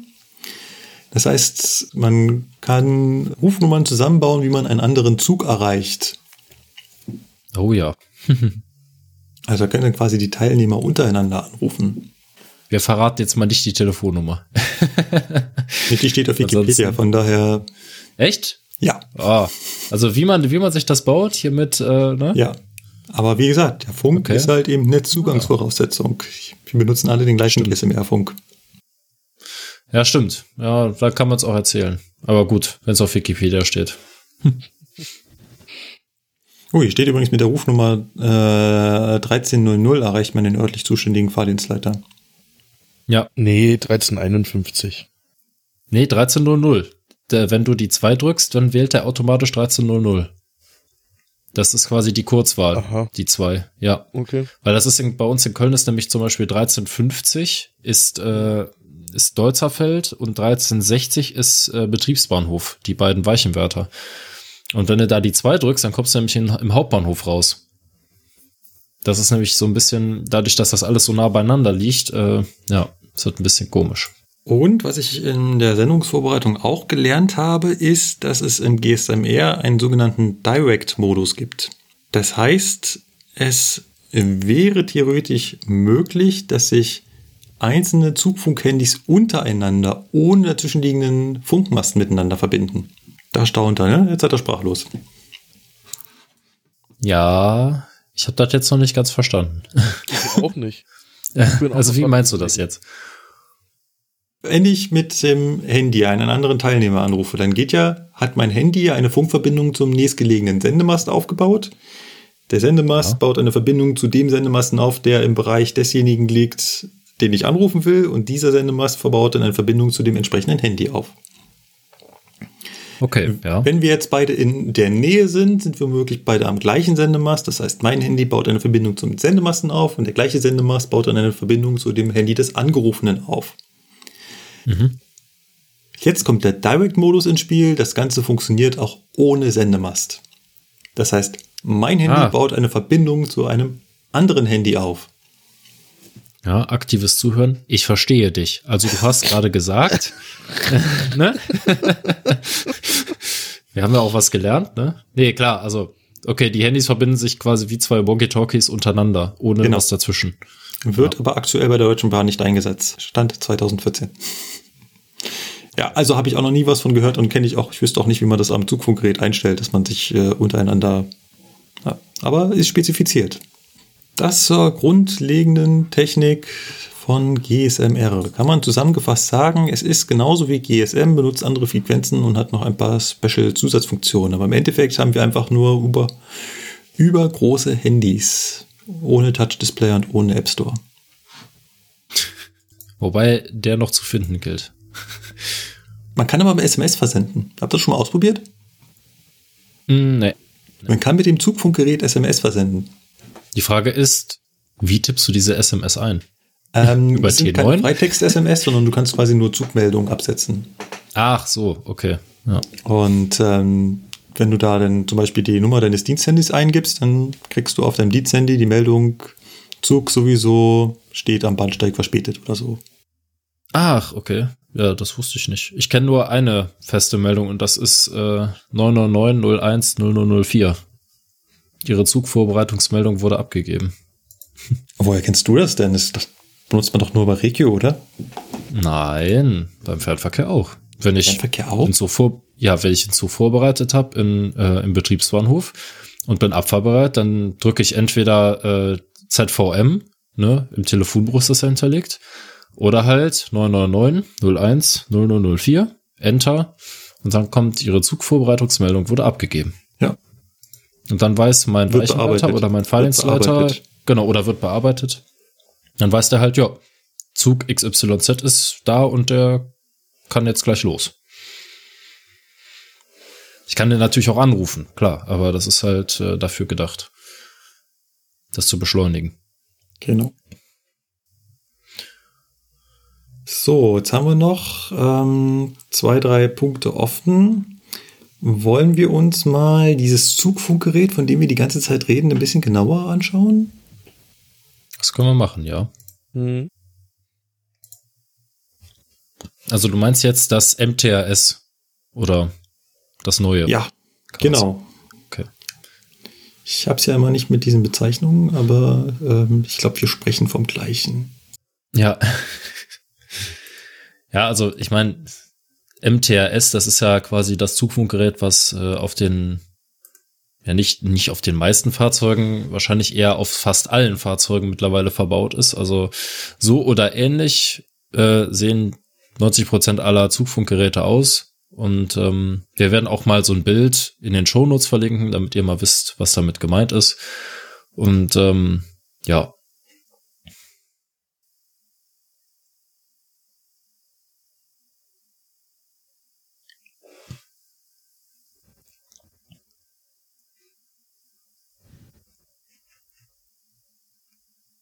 Ja, siehst du, unterscheidet sich das hier und da mal, ne? Ich habe auch schon auf der 146.5 von unserem Dosto IC sieht das auch ein bisschen anders aus. Das ist halt dann vom Bombardier gebaut. Ne? Das ist halt dann halt nicht von, keine Ahnung, es gibt ja verschiedene Anbieter, so wie es verschiedene äh, Handy-Anbieter oder Handyproduzenten gibt, gibt es auch verschiedene Hersteller für Zugfunkgeräte und Bombardier baut zum Beispiel auch seine eigenen. Ja,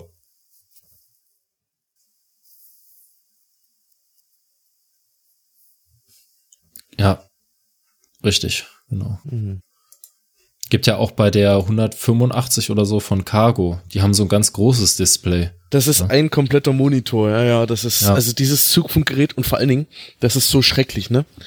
Du kannst es nur entweder ganz leise oder ganz laut stellen. Okay. Zwischenstufen gibt's da nicht. Und da musst du so dran rumtippen und vor allen Dingen auch gucken, dass du die richtige Taste erwischst, ne? Also da tippst du schnell mal falsch. Also das ist der Wahnsinn, dieses große Ding. Ja.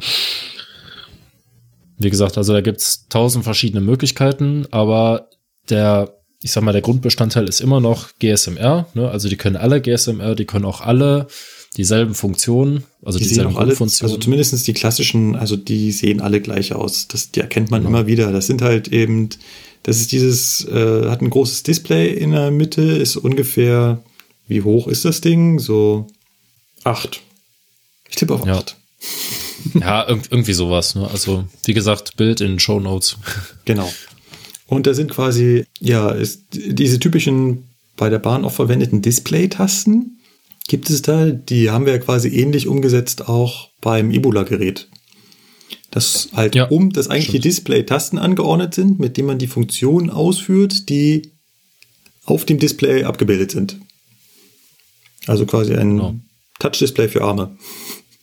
Ja, ein Soft-Key. Also die, die Soft-Keys, die äh, auf dem Display angezeigt werden, die ändern sich quasi je nachdem, in was für einem Menü man ist. Ja. Genau. Wir haben halt diese Tasten 1 bis 9 oder ja 0 bis 9 und 11, 12, 13, 14 haben dann halt unterschiedliche Funktionen.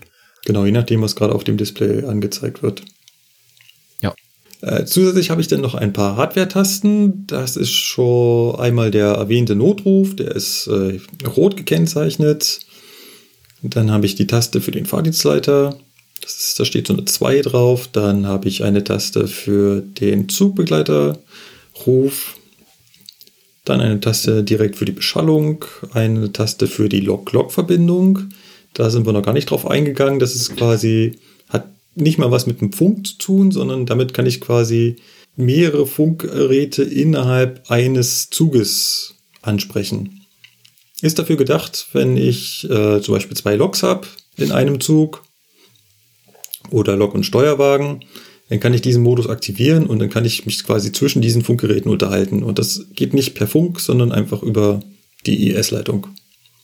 Oder alternativ beim ICE, wenn ich zum Beispiel beigefahren bin zum Kuppeln, das passiert ja in Hamm regelmäßig, dann wird auch über Lok-Lok unterhalten sich die beiden Lokführer, wann wer übernehmen kann und so weiter.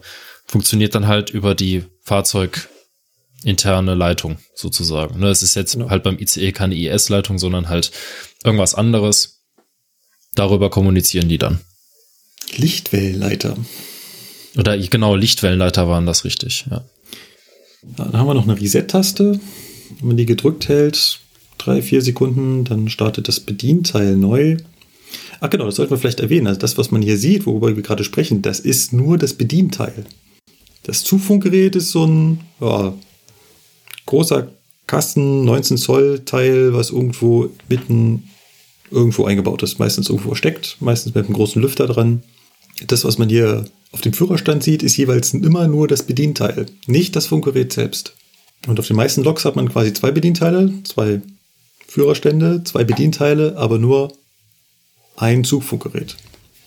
423 Münchner S-Bahn genauso, zwei Führerstände, zwei Bedienteile, aber nur ein Zugfunkgerät. Das, worüber wir berichtet haben, was so laut jault im, im Fahrgastraum. Ja, dann haben wir noch eine Hoch-Runter-Taste, je nachdem, welches Menü ich gerade bin. Wenn ich zum Beispiel die Lautstärke oder Helligkeit ändern will, mache ich das damit. Und eine Enter-Taste. Das war's. Mehr ist das nicht. Ja. Und die Hoch- und Runtertasten sind übrigens auch Wahlwiederholungen, gell? Also. Ja, richtig. Wahlwiederholung und empfangene Anrufe. Mhm. Genau. Da merkt man eindeutig wieder, dass es eigentlich nur ein Handy ist. ja. Man kann auch sowas wie Anrufe halten. Geht zum Beispiel auch. Echt? Also, das geht? Man ja, kann auch Konferenzschaltung klar. machen. Konferenzschaltungen. Okay, ganz okay das machen. wusste ich aber, das wusste ich aber Anrufe halten. Ja, das kommt, wenn du, äh, führ mal ein Telefonat und dich ruft gleich, gleichzeitig ein anderer Teilnehmer an, zum Beispiel zwei Fahrdienstleiter oder die TP ruft dich an und gleichzeitig der Fahrdienstleiter. Dann kannst du zwischen denen makeln und du kannst einen Anruf halten. Das ist, äh, okay. ja. Es ist halt GSM. Also es ist ein Handy. Ja. Von daher eigentlich relativ einfach, so gesehen. Ne? Ja, und je nachdem, in was für einem Menü man ist, hat man dann halt unten bei diesen Softkey-Tasten 1 bis 0 hat man dann halt äh, noch verschiedene Funktionen, wie zum Beispiel, man kann die Betriebszentrale anrufen. Das ist die 1. Ne, wer sich jetzt wundert, hä, warum ist denn der Fahrdienstleiter die 2? Ja, über dem Fahrdienstleiter steht von der Rangfolge her die Betriebszentrale. Und die kann ich dann halt unten über das Softkey-Menü quasi anrufen. Genauso wie die zentralelektrische Schaltstelle, die CES, die kann ich da auch anrufen. Und noch verschiedene andere Dinge. Nummernfeld gibt's auch, wie beim Handy quasi, dass ich eine Nummer so eingeben kann. Das geht auch alles. So, und jetzt haben wir ja schon x-mal erwähnt, dass das eigentlich nur ein Handy ist. Das kann man natürlich auch noch dazu sagen, dass es auch noch ein GSMR-Handy gibt. Du meinst das schöne alte Sagem-Handy? Sagem, das ist französisch. Ja, ach, ich sage immer Sagem, ja, ist halt irgendwie auch so ein Sagem-Handy, ne? ja, also die, ähm, das Schöne ist ja, das Zugfunkgerät an sich ist ja quasi ein Mobiltelefon. Das haben wir ja jetzt, glaube ich, schon 23 Mal gesagt oder so. Und man hat sich gedacht, der Lokführer, der hat ja sein Diensthandy. Und wenn man jetzt ein Diensthandy hat, was quasi von der Bahn ist, dann kann ich so lustige Spielereien machen wie Rufumleitung. Und deswegen hat man auf sehr, sehr vielen Fahrzeugen eine Halterung nachgerüstet, wo man eben dieses Sagem-Handy, Klammer auf, Bild in der Beschreibung, Klammer zu, wo man dieses Sarg im Handy eben einklinken kann, wenn man denn auf dem Fahrzeug ist, wo sich das lädt und so weiter, quasi wie eine Spreifrech, äh, beispielsweise wie so eine Freisprecheinrichtung. Und der Hintergrund, warum man das gemacht hat, war eigentlich der, dass man dann zum Beispiel, wenn man eine Störung hat am Fahrzeug und man muss den Führerraum verlassen, dass man dann dieses Sarg im Handy mitnehmen kann, die Rufumleitung einschalten kann und dann halt, wenn der Fahrdienstleiter einen versucht anzurufen, über Zufunk und man ist gerade nicht im Führerraum, dass dann quasi das Handy klingelt, dieses mobile Sagem-Handy.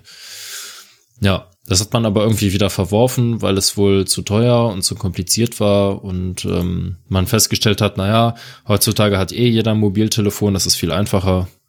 Ja, deswegen hat man das wieder verworfen. Also von dem Plan, das irgendwie großflächig äh, auszugeben, so dass jeder Lokführer eins hat oder es auf jedem Fahrzeug eins hat. Ähm, die Pläne hat man wieder eingestampft. Es gibt sie vereinzelt. Ab und zu sieht man mal eins.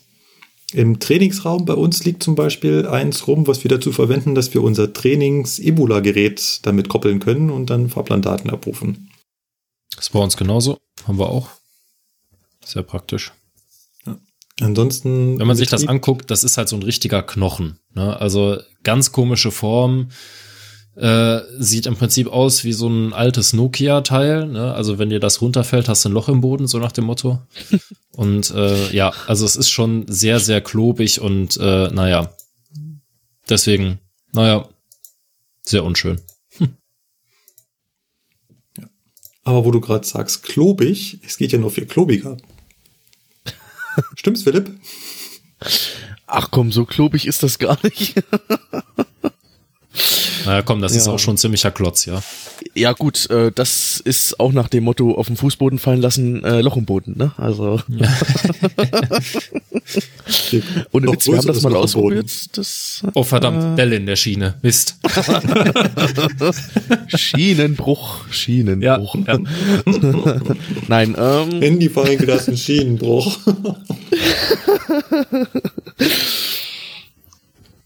Ja, wir rangieren ja in Steinhausen auch mit einem ja, Handfunkgerät, so kann man es ja nennen, ne? Äh, Bild kommt auch in die Beschreibung. Und das ist, naja, es geht eigentlich. Also es nimmt ein bisschen Platz weg in der Warnweste oder in der Jacke, je nachdem, was man anzieht. Aber in die Hosentasche passt's nicht. Das passt nicht in die Hosentaschen, nein. Also ein iPhone 7 Plus passt in die Hosentasche. ja. Ja, gut. Ähm, das ist jetzt aber auch nicht so, so dick wie das äh, Telefönchen da. Ja, vor allen Dingen bei dem Ding kannst du ja denken, gelbe Farbe, naja, kann ich auch als Hemmschuh benutzen, ne? Würde wahrscheinlich die Funktion auch ganz gut erfüllen. ich, ich glaube auch, ja. Aber ich, na, ich probiere es nicht aus. Na, besser nicht. Hinterher bricht die Schiene. Oder der Zug entgleist. ja, genau. Ah, nee. Hat das so besonders lange Akkulaufzeiten oder warum ist das so fett? Ah, das, also wenn du jetzt, also wenn du es jetzt ohne Aufladen wirklich, also wenn da voll wäre, das hält zwei Tage durch, aber länger auch nicht. Also je nachdem, wie viel du auch telefonierst. Also so, und da wir viel telefonieren, mh, zwei, zwei Tage. Also um das mal maximal, zusammenzufassen. Es ist ein super dickes, fettes, schweres Handy, was Ja.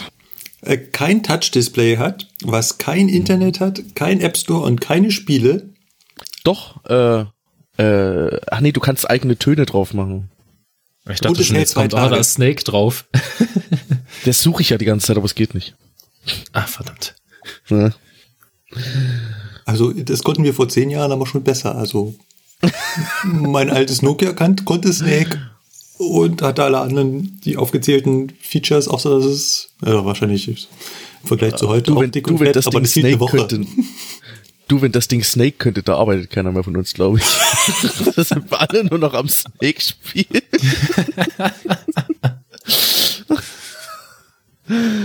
ah, nee. Das Lustige ist ja, in der Sendungsvorbereitung haben wir uns ja danach mal gegoogelt und haben tatsächlich ein Telefon gefunden vom gleichen Hersteller, was genauso aussieht für ein normales Handynetz. Es ist, es ist ja fast gekauft. Ja, wer will sowas nicht haben, ne? So einen mobilen Hemmschuh.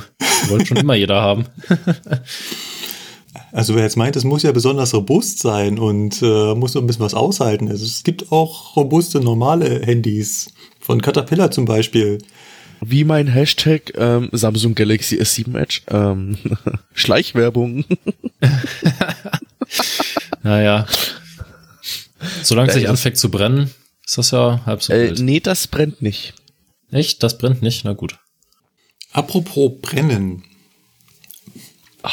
Tolle Überleitung. Wir sind heute Mein wieder so Gott, gut. das ist Mann, echt der wir gut. Wahnsinn heute. Wenn wir so ein Zugfunkgerät haben auf unserem Fahrzeug, dann braucht das ja auch eine Antenne. Ja. Das ist so ein Nubbel. Mehr ist es ja nicht. es ist ein hoher Nubbel, aber es ist ein Nubbel. Das ist so ein Nubbel, ja. Und wie bist du jetzt auf die Überleitung mit dem Brennen gekommen? Das Ja, kommt warte jetzt. Au. Ja. So eine Antenne ist ja für gewöhnlich aus Metall. Und an Antenne geht ja ein Kabel lang runter zu dem Funkgerät. Ja, soweit kann ich dir folgen. Ja, jetzt stell dir mal vor, dir fällt die Oberleitung aufs Dach. Dann wird Ja. die Lok klein, schwarz und hässlich. Äh, Vor allem dein Funkgerät, was unter deinem Hintern setzt, hat dann plötzlich 15.000 Volt. Ja. Wunderbar. das ist mal ein, ein elektrisierendes äh, Zugfunkgerät, ne? Ja, ein elektrisierendes Erlebnis. ja. Also habe ich so, bisher noch so gar nicht dran drüber nachgedacht, denn man redet ja mal fahrradischer Käfig, kann ja nichts passieren. Mhm. Aber dass da ja eine Leitung, also keine Hochspannungsleitung, die noch irgendwie von mir getrennt ist, sondern eine Leitung, die ja quasi direkt zu mir führt, dran ist. Ja. Also die Leute, die so Fahrzeugantennen bauen, die müssen darauf achten, dass die die Spannung abkönnen und die eben nicht nach unten durchgeleitet wird. Die müssen also laut Vorschrift 16,6 Volt und 40 Kiloampere Strom aushalten, bevor da unten irgendwas passiert. Das ist viel. Ja. Naja, das, was halt eben in der Oberleitung drin ist. Ja, ja. ja. Aber bin ich halt nie so drauf gekommen wäre, weil, Güte, was soll denn passieren? Liegt auf dem Fahrzeugdach, fahrradischer Käfig, ich bin da hier drin sicher. Aber dass da oben ja eine Antenne ist, die direkt runter zu mir führt, ja. Und was haben wir jetzt noch offen vom Zugfunk? Haben wir noch Fragen? Ja, ich habe, da war noch so ein Punkt mit Rangieren ohne Rangierfunkgruppen. Hm. Das erinnert mich immer an, das erinnert mich immer an Roro. Kennt ihr Roro? Roll ja. on, roll off? Roll. Genau. ja, aber lass das letzte O weg. ja. Also Roll-on, Roll-off gibt es bei Schiffen, bei Fähren, dass da die Fahrzeuge gleichzeitig rauf und runter rollen können. Und wir haben allerdings nicht Roro, sondern Rohr, also R-O-R. Genau. Ja, das ist quasi im Prinzip, wenn man so will, der Philipp mit seinem Handfunkgerät kommt bei mir auf die Lok und bucht sich quasi bei mir im Zugfunkgerät ein. Ja, und dann haben wir da zwischen diesen beiden Teilnehmern quasi ein kleines Rangierfunknetz gebildet, wenn man so will. Eine Rangierfunkverbindung. Genau. Und äh, ja, dadurch ähm, kann der Philipp dann halt quasi hinten auf äh, den letzten Wagen gehen und ich bin auf der Lok. Und äh, ja, er kann dann mit mir rangieren. Und jeder, der das schon mal gemacht hat, wird feststellen, das ist ganz schön dass, ja gut, okay, das, äh, ja, du, du jammerst halt immer ziemlich viel rum, deswegen, ja, aber ich sag mal so, worauf ich eigentlich hinaus wollte, ist, ähm, dieser Rangierfunk, dieser digitale Rangierfunk hat so eine kleine Tücke. Und zwar, wenn man auf die Taste drückt, auf die Sprechtaste, dann muss man, genauso wie bei allem anderen, erstmal warten, bis sich dieser Ruf aufgebaut hat. Und wenn man das nicht gewohnt ist und man drückt die Sprechtaste und fängt quasi sofort an zu reden, dann verschluckt das Gerät die Hälfte von dem Satz. Und mir ist das selber schon passiert, dass ich eine Meldung wiederholen wollte und dann äh, irgendwie nur die Hälfte davon ankam auf der anderen Seite und dann von der anderen Seite so kam, äh, was hast du gerade gesagt? Kannst du das nochmal wiederholen? Ja, und ich dann vergessen hatte, dass ja mir mein Zugfunkgerät erst sagen muss, sprechen Sie. Und das dauert ein bisschen. Deswegen rangieren ohne Rangierfunkgruppen ist eine schöne Sache, weil man ist unter sich und man wird nicht gestört, wie beim C-Kanal, wo jeder reinlabern kann. Aber man muss halt wissen, wie man damit umgeht. Naja gut, aber selbst beim C-Funk ist es ja so, wir machen es ja am Hauptbahnhof, da hat halt jeder Rangierer seinen eigenen C-Kanal. Und dann bist du halt auch unter dich. Zumal du ja beim, gerade beim Schieben musst du ja alleine auf einem Kanal sein. Von daher, das hat auch da schon funktioniert. Ja. Ja, das ist halt krampfhaft, mussten sie in dieses GSMR jetzt irgendwas zum Rangieren einbauen, weil sie wollen natürlich das analoge Zeugs loswerden. Das belegt natürlich Frequenzen und Frequenzen kosten Geld und Frequenzen sind heiß begehrt. Ähm, die Leute wollen mehr Internet auf ihren Handys, also brauchen wir immer mehr Frequenzen. Und dementsprechend möchten wir diesen ganzen analogen Kram inklusive diesem C-Funk-Zeugs loswerden. Und dafür gibt es halt diesen digitalen Rangierfunk. Und es ist ja nicht nur so, dass wir dieses ROR haben, sondern wir haben auch noch RIR, also Rangieren in Rangierfunkgruppen. Nur leider endet da mein Know-how, habe ich noch nie gemacht. Nee, ich auch nicht. Ich weiß nur, bei uns in Köln-Gremberg zum Beispiel wird das gemacht. Da gibt es zwei Rangierfunkgruppen. Und äh, ja, Jetzt ist, für mich stellt sich immer die Frage, äh, wo ist da quasi dieser große Unterschied? Aber wie gesagt, da muss, das muss einer erklären, der das wirklich weiß. Ich weiß es nicht. Genau. Da warten wir mal, dass wir jemanden rankriegen, der das des Öfteren macht. der Praxiserfahrung damit hat. ja, was wir noch, was mir noch gerade einfällt, worüber wir ja noch äh, nicht so richtig gesprochen haben, ist ja der Notruf, wie der sich eigentlich bei uns anhört und äh, was man da so macht. Also an Durchsagen oder was man da so drücken muss und so weiter. Also der da haben wir Notruf, noch gar nicht drüber gesprochen. ähm, den, also ich glaube, den haben ganz viele schon, also wer des Öfteren mal hinter dem Führerstand sitzt bei der S-Bahn oder so, der hat schon mal Folgendes gehört.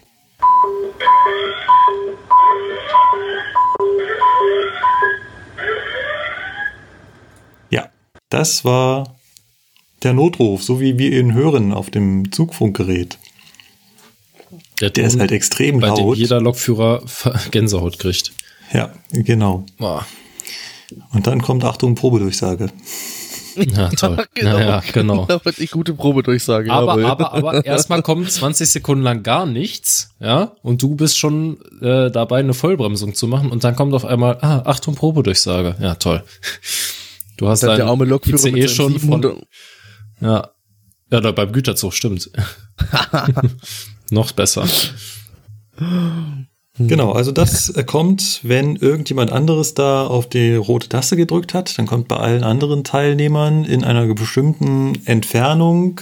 Bei uns haben sie immer in der, äh, in der Ausbildung gesagt, in der aktuellen Funkzelle. Das ist natürlich Schwachsinn. Nee, das stimmt nicht. Beim Notruf wären benachbarte Funkzellen miteinander verbunden. Ja, Also Genau, die aktuelle und die benachbarten außenrum. richtig Die sind das. Genau. Genau. Da, die bekommen alle den Notruf ab.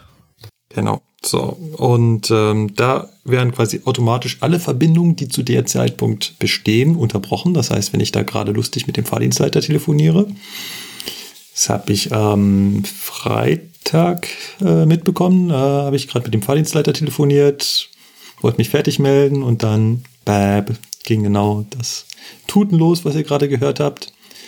Das ist quasi so eine Prioritätsschaltung, dass sobald dieser Notruf reinkommt, alle anderen Verbindungen sofort beendet werden. Dann sind alle Teilnehmer untereinander miteinander verbunden, können also quasi auch alle miteinander reden, aber gedacht ist eigentlich dafür, dass derjenige, der den Notruf ausgelöst hat, dann ähm, spricht und sagt, was Sache ist. Und dann gibt es quasi zwei Sachen, die man da sagen kann. Die eine ist, man löst einen sogenannten Nothalt aus, das sprich, man gibt einen Nothaltauftrag ab. Den haben wir, glaube ich, auch schon mal besprochen. Das ist halt Betriebsgefahr, alle Züge und so weiter. Und die zweite Variante ist, ich ähm, fordere zum Beispiel Hilfe an. Ich habe das Ja. neulich äh, sehr, sehr vorbildlich von einem S-Bahn-Lokführer gehört. Der hat also auch diesen Notruf gedrückt.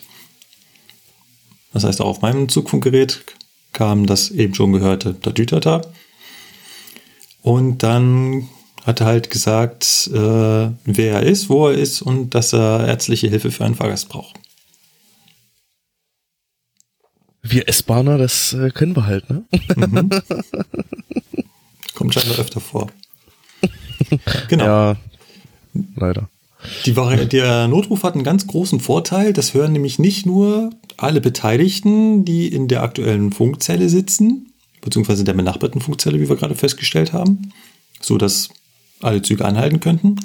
Es hören nicht nur alle Fahrdienstleiter in diesem Bereich, sondern es hört auch noch die Betriebszentrale und damit auch die Notfallleitstelle. Deswegen ist es eigentlich ganz wichtig, dass man auch Hilfeanforderungen über diesen Notruf auslöst, weil das verkürzt ein wenig die Meldewege.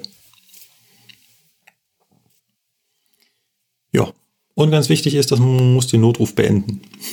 Das kriegen Genau. die Leute Ja, auch nicht mit. Das heißt, es bringt nichts, wenn man den Telefonhörer auflegt. Man muss einen Softkey drücken, auflegen. Sonst bleibt der Notruf erhalten. Und was leider auch am Anfang, zum Beispiel in der Ausbildung, mir ist es auch schon passiert, ähm, was man schon mal vergisst, äh, ist die Tatsache, wenn man normale Gespräche durchführt am Zugfunkgerät, dann drückt man zum Beispiel die 2, ich will den Fahrdienstleiter anrufen, dann baut sich dieser Ruf auf und man nimmt einfach den Hörer ab. Und dann ist das quasi so wie normales Telefonieren. Beim Notruf ist das ein bisschen anders. Da ist das auch so, man drückt den Knopf, und der Ruf baut sich auf, aber zum Sprechen muss man noch die Sprechtaste drücken. Und das vergisst man am Anfang schon mal. Dann labert man da vor sich hin, Betriebsgefahr, alle Züge zwischen X und Y sofort anhalten. Und der Ausbilder guckt einen nur an und denkt sich, ja, ähm, das hast jetzt nur du gehört und außer dir kein anderer. Gute Weil man Sprechübung. muss die Sprechtaste drücken. Ja, genau. also das ist halt ganz wichtig. Man muss diese Sprechtaste, die in dem Hörer drin ist, drücken, weil ansonsten funktioniert das System nicht. Liegt einfach daran, dass es, wie gesagt, es ist quasi ein Gruppenruf. Alle Teilnehmer sind untereinander verbunden. Das heißt, jeder, der die Sprechtaste drückt, ist auch überall zu hören. Und damit immer nur einer zu hören ist, muss man halt die Sprechtaste drücken. Genau. Und was mein Ausbilder mir sagt, ich weiß jetzt nicht, ob ihr das so bestätigen könnt, ist, ähm, wenn man so einen Nothaltauftrag gegeben hat oder ärztliche Hilfe anfordert oder so, dann ähm, man hat, es heißt ja immer, man soll äh, möglichst schnell auflegen, dann auch, ne? Oder das Auflegen nicht vergessen. Der Vorteil ist aber, wenn man quasi jetzt noch so eine Gedenksekunde wartet, wenn man aufhört zu sprechen, dann hat ja zum Beispiel auch der Fahrdienstleiter die Möglichkeit, seinen Hörer abzunehmen, die Sprechtaste zu drücken und dir quasi sofort äh, noch irgendwas mitzuteilen oder so. Und ähm, wenn man in dem Moment auflegt sofort, dann ist natürlich diese Verbindung unterbrochen. Das heißt, der Fahrdienstleiter muss dann erst nochmal deine Zugnummer eingeben, muss dich anrufen und so weiter. Ja, Lukas, da kann ich dir, ja, also äh, richtig ist es eigentlich, also wirklich, wirklich gleich auflegen, weil der Fahrdienstleiter ist auch darauf aus, also der ist auch darauf aus, dich zurückzurufen. Die wollen Okay. das selbst, die wollen das selbst nicht, dass du in diesem Notruf dann noch weitere, Gespr- weitere Gespräche führst, Genau. weil du eben, du Alles blockierst andere ja alles. blockierst. Du blockierst ja wirklich alles. Ja, ja. Und deswegen wollen die, dass du selbst, dass die sich dann selbst wirklich anrufen. Egal was es für ein Arbeitsaufwand ist, das macht der sich dann einfach. Ähm, aber halt das Wichtige ist, dass du halt gleich auflegst. Okay. Ja, nee, weil er, er hatte uns mal ein Beispiel genannt, wo er selber unterwegs war und äh, so einen Nothaltauftrag empfangen hat und ähm, dann direkt im Anschluss an die Durchsage sich sofort der Fahrdienstleiter eingeklinkt hat und dann noch irgendwas abgesprochen hat oder ge irgendwas gefragt hat oder so und ja, Leute in den Gesprächen halt, sollen naja. in einer Direktverbindung, in einer Zweierverbindung geführt werden. okay. Nach der Durchführung des Nothaltauftrags ist äh, der Nothaltauftrag maximal noch zu begründen, dann ist sofort aufzulegen. Gut. Ja, genau. Das ist es eigentlich so gesehen, ne? Das ist im im Großen und Prinzip Ganzen. Zugfunk, ja. Im Großen und Ganzen besteht Zugfunk für mich nur daraus, die 2 zu drücken und mit dem Gegenüber zu telefonieren. Das funktioniert echt gut und relativ bequem. Ich möchte gar nicht wissen, wie umständlich das früher war. C-Funk am Hauptbahnhof hat immer so seine Tücken, weil, das haben wir ja erzählt, mit diesem Ruf und alle benutzen gleichzeitig den Kanal. Man muss immer darauf warten, dass der auch wirklich frei ist. Dann gibt es immer wieder Leute, die funken dann dazwischen, im wahrsten Sinne des Wortes. Da hapert es dann ein wenig mit der Funkdisziplin.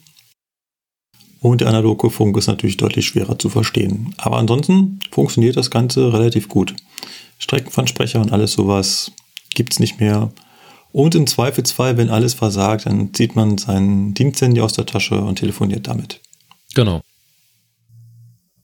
Ja, würde sagen, das war Thema Zugfunk. Ich hoffe, wir haben das so ein bisschen erklären können, wie der Zugfunk bei uns so funktioniert. Natürlich könnt ihr uns immer noch Fragen stellen, wenn ihr dazu noch Fragen habt, wie, wie irgendwas Spezielles funktioniert oder wenn ihr mal irgendwas aufgeschnappt habt, wie was funktioniert hat, dann könnt ihr uns natürlich auch gerne noch fragen. Wir versuchen das so weit wie möglich, soweit das unserem Wissensstand entspricht, zu beantworten. Und ansonsten würde ich sagen, kommen wir zu der allgemein beliebten Rubrik Das Spiel. Ich habe gehört, der Name hat sich eingebürgert. Ja, wir haben Feedback bekommen, dass das Spiel als Begriff äh, präferiert wird. Also belassen wir Sehr gut. bei das Spiel. Ja, genau. Jetzt fehlt nur noch so ein cooler Einleitungston, so wie von Wer wird Millionär. Das wäre genial. Kriegen wir noch hin. Ah, sehr gut, sehr gut. Okay. Ja, genau, das Spiel. Ähm, ja, wir haben uns einfach gedacht, heute mal den Buchstaben B zu nehmen. Ja, ich will ehrlich gesagt eigentlich gar nicht anfangen, sondern das kann mal jemand anders machen. Wer möchte denn anfangen? Na komm, ihr Feiglinge, dann fang ich Ja, mal genau, an. fang Meine an. Güte. Also echt, ey. Immer dieses, wer fängt denn an hier? Wahnsinn. Ja, ja, als wärst du nicht der König von allem. Ja, deswegen fange ich ja an. Ähm, Ja, ja. also ich habe mir den Begriff Bremsanzeigeeinrichtung angenommen und so ganz kurz und knapp gesagt, die Bremsanzeigeeinrichtung dient einfach dazu, dass man erkennt, dass die Bremse angelegt oder gelöst ist. Außen am Fahrzeug. Also die- Wahnsinn. Ja, ne? Also die hat, kann so verschiedene Zustände anzeigen. Gelöst, dann ist sie grün. Ne? Bei angelegt, dann schwenkt sie so um auf rot. Ja, genau. Und ähm, wenn keine Aussage über irgendwas möglich ist, dann ist da so ein kleines X drin, in dieser Bremsanzeigeeinrichtung, was ich persönlich aber noch nie gesehen habe. Ich habe es tatsächlich auch noch nicht gesehen. Hm, doch. Doch, ich glaube, das habe ich schon gesehen. Als wir einen Wagen luftleer gemacht haben. Da haben wir das, glaube ich, hinbekommen. Okay. Bei einem Dosto jetzt oder was für ein Mhm, Wagen? Beim Dosto. Okay. Und ist das nicht an den Also- ICEs? Hast du das X doch manchmal zu sehen? Weil nicht an allen Wagen die äh, gesamte Ausrüstung dran ist? Und da sind manche ausgeixt? Puh, Oder steht da keine Funktion Frage. drin? Ich glaube, da steht ohne Funktion. Ohne genau, da Funktion. steht keine Funktion drin, Ja. genau. Ja, wie gesagt, aber was auf jeden Fall alle haben, ist diesen komischen schwarzen Punkt bei dem roten. Was, wozu ist der eigentlich da? Warum ist denn bei grün kein schwarzer Punkt? Ähm, der ist, der ist ganz einfach da ähm, für äh, Menschen mit Rot-Grün-Schwäche, soll das sein? Ist in dem roten ein schwarzer Punkt drin oder ähm, ein schwarzer Streifen, geht auch. Das ist halt einfach dafür, dass dieser Mitarbeiter dann erkennt, aha, die Bremse, die ist angelegt. Ah, okay. Hm. Das Kuriose ist nur, was dir auch niemand beantworten kann, wozu man das bitte schön braucht, wenn doch die Voraussetzung, um Eisenbahn im Betriebsdienst zu lernen, ist, dass man keine Rot-Grün-Schwäche hat. Äh, Vielleicht ja, für Rangierer das, ähm, oder so? Aber die müssen doch auch alle betriebsdiensttauglich sein. nee, du, du musst ja auch zum Bahn, also als Rangierer musst du ja auch zum Bahnarzt eben. Ja, oder Wagenmeister oder so? Ich weiß nicht. Nee, ich weiß, also ich, ich weiß es auch nicht, aber auf jeden Oder Fall. wenn du in der äh, Werkstatt bist, ach, keine Ahnung. Ich bin mir da, das sind jetzt auch alles nur Vermutungen, aber ich meine, vielleicht ist das auch noch aus alten Zeiten oder so, dass man sich das da überlegt hatte. Hm. Man weiß es nicht. Für uns Lokführer ist es auf jeden Fall irrelevant, weil wir müssen ja alle rot-grün tauglich sein, deswegen. Eben.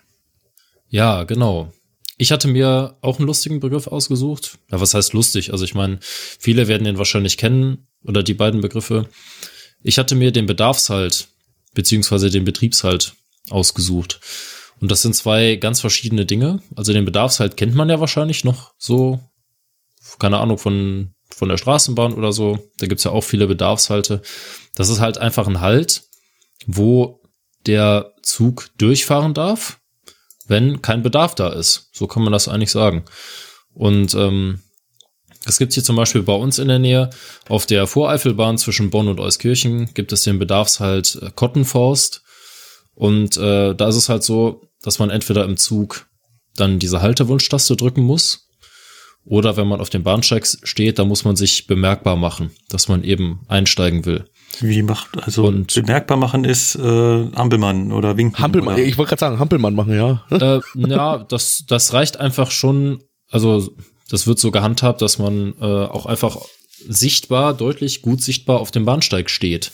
Ah, Ne? okay. Am besten wäre es natürlich, wenn man irgendwie den Arm hebt oder so oder mal winkt als Zeichen hier, ich bin da. Aber ansonsten soll es wohl auch ähm, auf einigen Nebenbahnen, wo es mehrere Bedarfshalte gibt, so Einrichtungen geben für die Fahrgäste, dass die einen, ähm, einen Taster betätigen können am Wartehäuschen oder so. Und dem Lokführer wird das signalisiert durch eine ähm, hochstehende schwarze rechteckige Scheibe mit einem weiß blinkenden Haar. ja, an der das ist Strecke. quasi die, die, die Haartafel blinken. Das will ich unbedingt mal genau. sehen. Ja, Ähm, ich habe es auch noch nie gesehen. Ähm, das könnt, also Markus, du kannst es sehen, weil bei uns ist recht nahe. Wenn du mit der Werdenfelsbahn Richtung Innsbruck fährst, ne, über Garmisch, Ja, ähm, ab der österreichischen Grenze hast du einige Bedarfshalte. ja, und da blinken die Haars? Äh, ich weiß nicht mehr, ob es ein H ist, was blinkt oder vielleicht ein X oder so, aber es blinkt auf jeden Fall irgendwas, was dem Kollegen dann anzeigt, dass er anhalten muss. Also so habe ich das zumindest noch in Erinnerung. Okay. Da könnte Aber man das, ist dann auf österreichischem Staatsgebiet. Äh, ja, das ist dann schon im österreichischen Gebiet, ja. Genau. Also da ist eben dieses weiß blinkende Haar. Das ist quasi für uns so der Hinweis, aha, an der, an der, an der Haltestelle oder dem Haltepunkt steht jemand, der möchte ganz gerne zusteigen. Und ähm, ansonsten steht halt äh, in den ähm, Fahrplanfenstern, also in diesen Schaukästen für den Fahrplan auch immer so ein Hinweis, ähm, dies ist ein Bedarfshalt, äh, machen Sie sich bitte bemerkbar oder so. Und grundsätzlich gilt irgendwie, da bin ich mir jetzt aber nicht ganz sicher, ob es da eine Geschwindigkeit gibt. Wenn man auf so einen Bedarfshalt zufährt, muss man so schnell fahren, dass man also auch wartende Fahrgäste, die sich äh, mehr oder weniger so ein bisschen versteckt halten, dass man die im Zweifelsfall auch noch äh, mitnehmen kann, also dass man auch anhalten kann. Ich weiß nicht, wisst ihr da irgendwie, dass es da eine Regelung gibt, dass man irgendwie, keine So Ahnung, eine Geschwindigkeit kenne ich nicht, aber Nee, ne? Aber Also du, du kennst das auch, ne? Logisch ist es ja, ne? Aber Geschwindigkeit kann ich jetzt auch nicht. Also es wäre Naja, schon deprimierend, wenn du da das- stehst und dann fährt der letzte Zug an dir vorbei. Genau, richtig. Ja, der Kollege Deswegen hat also bei- Feierabend. Wir müssen schnell weiter, ja. Ja, deswegen bei einem Bedarfshalt muss man sich halt immer irgendwie bemerkbar machen am besten. Und äh, wenn es halt keine Einrichtung gibt, die dem Lokführer das anzeigt an der Strecke, dann muss man halt irgendwie sichtbar auf dem Bahnsteig stehen oder winken oder so. Gibt's ja viele Möglichkeiten. So, das war jetzt der Bedarfshalt. Du das hast war aber, der Bedarfshalt. Du hast aber gecheatet und willst gleichzeitig auch noch den Betriebshalt erklären. Genau, weil der immer so quasi in der Ausbildung werden, sind das immer so zwei Dinge, die immer abgefragt werden. Das eine ist der Bedarfshalt. Der wird im Lokführer, wollte ich auch noch ergänzen, mit einem X im Fahrplan gekennzeichnet. In der Hast du eine, hast du eine Eselsbrücke? Äh, ehrlich gesagt, nicht für den Bedarfshalt. Ich merke mir das immer so, äh, für den Betriebshalt gibt es das Plus. Und da Ja. merke ich mir halt immer nur so, okay, das ist einfach ein zusätzlicher Halt, der halt dann zusätzlich, also Plus, dabei ist. Und der Bedarfshalt mit dem X, ja, ehrlich gesagt, keine Eselsbrücke, nee. Schade. Weil ich, in der Ausbildung habe ich das auch mal verwechselt, das X und das Plus. Ja, also auf jeden Fall X ist der Bedarfshalt im Fahrplan, dass der Lokführer halt weiß, aha, hier muss ich nur halten, wenn eben die Voraussetzungen erfüllt sind, heißt Haltewunschtaste im Zug gedrückt oder Reisende auf dem Bahnsteig. Und bei einem Betriebshalt handelt es sich um einen Halt, der nicht im veröffentlichten Fahrplan steht, also der Fahrgast weiß gar nicht, dass man da eventuell hält, sondern der steht nur im Fahrplan für uns. Und der ist dann durch ein Plus gekennzeichnet. Und diesen Betriebshalt oder diese Betriebshalte werden zum Beispiel eingefügt, wenn planmäßig, jetzt nur als Beispiel, mein Zug von einem anderen Zug überholt werden soll. Dieses Beispiel gibt es zum Beispiel, wenn wir Richtung Düsseldorf fahren, kann es passieren, dass wir hinter Leverkusen Mitte in eine Ausweichstelle reinfahren und dann dort einen Betriebshalt haben. Während einer ganz normalen Fahrt. Das heißt, Fahrgäste sind schon dabei und so weiter. Das kann alles passieren, dass man dann dort einen Halt hat, um einen anderen Zug vorbeizulassen, weil das sonst zum Beispiel zu Konflikten auf der Trasse führt oder so. Und dieser Betriebshalt kann ausgelassen werden, wenn die Voraussetzungen dafür gegeben sind. Sprich, die Fahrstraße an dem Punkt, wo dieser Betriebshalt stattfinden soll, ist schon eingelegt und das Signal steht schon auf grün. Und man hat den Lokführer vorher nicht darüber informiert, dass er da halten soll. Dann wird einfach da durchgefahren. Dann ist quasi dieser Halt gar nicht da. Und nur wenn halt äh, zum Beispiel das Ausfahrsignal noch auf Halt steht oder so, oder das Zwischensignal, dann muss ich auch bei diesem Betriebshalt anhalten. Ja. Wie gesagt, wird im, Ken äh, wird im Fahrplan mit einem Plus gekennzeichnet. Sind halt zwei verschiedene Dinge. Ja, und die werden halt immer wieder, immer, immer wieder in irgendwelchen Prüfungen abgefragt oder so. Erklären sie, wofür das Plus steht oder das X. Da sollte Ja. man das dann wissen. Gern genommene Frage. Vor allem, weil auch die Ausbilder wissen, dass man das X und das Plus gerne verwechselt. Genau. So, last but not least, mein Begriff. Und ich habe mir den Berner Raum ausgesucht. Was, den Werner-Raum? Nicht, ja, den Werner-Raum, der kommt ja später, wenn wir bei B Okay. sind, aber da wir bei B sind, kommt der Berner-Raum. Ah, okay.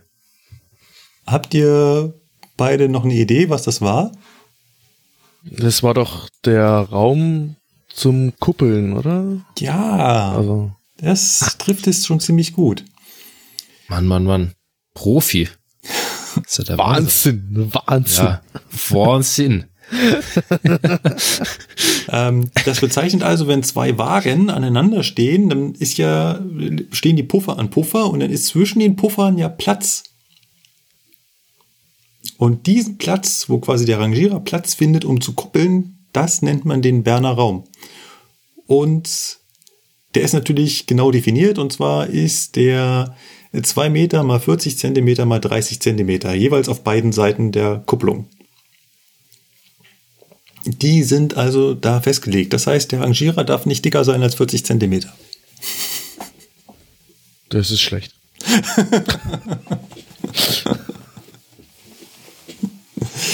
Ja. Und den Namen hat der Berner Raum von ähm, einer Verein von der Berner Vereinbarung über die technische Einheit im Eisenbahnwesen vom Oktober 1882. Das heißt, der Berner Raum ist schon sehr alt. Ja. Schon sehr alt. Der ist mittlerweile bei uns in der EPO eingetragen und früher kommt er halt aus dieser äh, Vereinbarung. Aber ich glaube, den Begriff, den kennt man. Also, Ja, wahrscheinlich nicht unter Berner Raum, aber das ist auf jeden Fall der Bereich zwischen den Puffern sozusagen. Ne? Genau. Und ausgenommen der Schraubenkupplung. ja, Und bei äh, Zügen mit Automatikkupplung gibt es sowas natürlich nicht. Der hat dann keinen Berner Raum. Da muss ja auch keiner mehr dazwischen stehen. ja, ja. Jo. Gut. Das waren also unsere drei Begriffe. Genau, das war das Spiel. Und als nächstes kommen wir dann zu unserer Presseecke. Heute mal etwas kleineres Format, weil wir haben nur zwei Artikel, beziehungsweise, naja, Ja, wir haben zwei, zwei lustige und einen äh, fachlichen, würde ich mal sagen, Presseartikel. Der erste Presseartikel ist aus der Süddeutschen Zeitung. Streit über die richtige Höhe. Und worum geht's hier? Es geht darum, dass unterschiedliche Züge unterschiedliche Einstiegshöhen haben und unterschiedliche Bahnsteige auch unterschiedliche Höhen haben. Und es führt dazu, dass nicht an jeder Station der gleiche Zug halten kann. Und jetzt gibt es halt eben Gemeinden, die wollen ganz gerne, dass an ihrem Bahnsteig ein Regionalzug hält und die Bahn sagt, nein, geht nicht. Weil es passt von der Einstiegshöhe nicht. Wir haben das hier in äh, Fürstenfeldbruck. In Fürstenfeldbruck haben früher die Regionalzüge auch gehalten. Da hatten wir aber auch andere Einstiegshöhen, denn Fürstenfeldbruck hat eine Bahnsteighöhe für die S-Bahn. Die S-Bahn hat eine Einstiegshöhe von Ja, Zentimetern. 96, ne? Ja, ja, genau. 96, 95, ja. Und 96 Zentimetern. Das hat früher mit den N-Wagen so halbwegs ge gepasst, weil die N-Wagen waren ja hochflurig, sage ich mal. Da musste man immer nach oben steigen. Deswegen konnte man da gut einsteigen. Jetzt haben wir aber Dostos mit niederflurigem Einstieg. Niederflurigem Einstieg heißt, wir haben eine Einstiegshöhe von 50 Zentimeter über der Bahnsteigoberkante. Das bedeutet, wenn wir jetzt an, ähm, äh, Entschuldigung, Korrektur, wir haben 60 Zentimeter über Bahnsteigoberkante. Das heißt, wenn wir jetzt an diesen, an diesen S-Bahn-Halten halten würden, dann müssten die Leute immer 36 Zentimeter nach oben steigen. Und eine Stufe von 36 Zentimeter ist schon ganz ordentlich. Das Lustige ist halt eben, dass die, äh, dass die, äh, dass die Politiker diese Ortschaften das irgendwie nicht so richtig einsehen und dann äh, irgendwie eingeschnappt sind und sagen, was steht in dem? Der, der Altbürgermeister Friedrich Pürkner, CSU, bekannte, es sei, er sei frustriert. Gegen die Bahn könne man nichts ausrichten. Außer Protest bleibt uns nichts.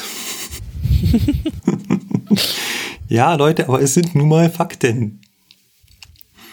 Es sind 36 Zentimeter zu viel. Und ähm, wenn da jemand kommt, der nicht mehr ganz so gut zu Fuß ist, oder es ist ein bisschen dunkler, oder Ich habe schon einen gut getrunken. Dann ist das eine ganz schöne Unfallgefahr. Äh, ähm, Philipp? Ey, was sollte das denn jetzt? Ja, ich wollte nur mal ein Praxisbeispiel anbringen, ne? Also ich meine, ja. Das ist ein Arsch, echt, ey. Stimmt überhaupt nicht. Es gibt halt ähm, bei der Bahn so ungefähr so circa drei unterschiedliche Bahnsteighöhen. Da haben wir die, ich weiß gar nicht, sind es 96? Doch, es sind 96 Zentimeter bei Ja, der S-Bahn. Dann haben wir 76 Zentimeter, das ist so die Standardeinstiegshöhe von Fernzügen und Regionalzügen. Und dann gibt es noch einen niedrigen Einstieg. Wie hoch war der nochmal? War der nicht 55 oder 50? Das, das kann hinkommen, ja. Genau. Das sind alle halt so Wald- und Wiesenbahnhöfe. Ja. Also die Obwohl es- quasi, ja, die, keine Ahnung, wo die Bahnsteigkante so, ja, circa einen halben Meter oder so oder 60 Zentimeter sind es eigentlich schon nicht mehr, ne? Einen halben Meter ungefähr über Schienenoberkante ist, ne? Das geht, Wo so noch. Tiefeinstieg-Dostos halten. Ja, es gibt, äh, ich glaube, wir haben noch viel tiefere, also welche hast du wirklich nur eine Bordsteinkante. Das kommt gerade mal so auf, auf die Höhe der, der Schienenoberkante. Ja. Und deswegen, deswegen fahren wir diese Halte halt eben mit Dostos an, mit einem ziemlich niedrigen Einstieg. Was allerdings den Nachteil hat, dass wir, wenn wir an S-Bahn-Halten stehen bleiben, da äh, doch eine relativ hohe Einstiegshöhe haben. Und ich finde schon von 76 Zentimeter runtersteigen auf die äh, 60 Zentimeter ist manchmal unangenehm, weil wir, gerade wenn es glatt ist, feucht, ähm, da rutschen schon einige Leute aus und muss man sich vorstellen, dass die noch weiter runtersteigen müssen. Nee, Leute, die geht nicht. Ja. Und ich meine, es gibt ja auch Punkte, ich sag jetzt mal, ähm, so Güterstrecken, zum Beispiel die rechte Rheinseite, ähm, da kann man Bahnsteige auch gar nicht viel höher machen, weil Güterzüge oder besonders halt mit besonderer Ladung, die halt irgendwie überbreit ist oder so, die muss ja auch irgendwie da vorbeifahren können. Und wenn du dann einen Bahnsteig baust, der 76 Zentimeter hoch ist, ja, dann wird das schwierig, so einen Zug da vorbeizulassen. Und deswegen, ähm, auch wenn das manche nicht verstehen wollen, äh, hat, haben solche Dinge nun mal Priorität. Ne? Irgendwo müssen solche Güterzüge langfahren können. Und das ist immer wieder ein Thema, auch bei uns an der rechten Rheinseite. Es ist halt, ja, ist halt blöd, aber geht nicht anders. Es gibt auch Bahnhöfe, da fällt das gar nicht auf. Ähm, Geltendorf zum Beispiel haben wir einen Bahnsteig, der ist auf der einen Seite für Regionalzüge und auf der anderen Seite ist der für S-Bahnen. Und wenn man der so hinschaut, da ist jetzt keine Stufe dazwischen. Aber der ist halt so gebaut, dass die S-Bahn-Seite 96 cm hat und die Regionalzugseite 76 cm. Es gibt auch die Kombination, dass im Verlauf des Bahnsteigs zwischendurch so eine Stufe eingebaut ist. Das ist dann meistens mit so einer Schräge versehen. Das heißt, die etwas, der tiefere Bahnsteig liegt dann quasi weiter vorne und der höhere Bahnsteig liegt dann weiter hinten. So, das war Artikel Nummer eins, das ernste Thema, und die nächsten zwei sind etwas lustiger. Genau. Fangen wir mit dem Artikel in der TZ, genau, TZ war das, in der TZ ein.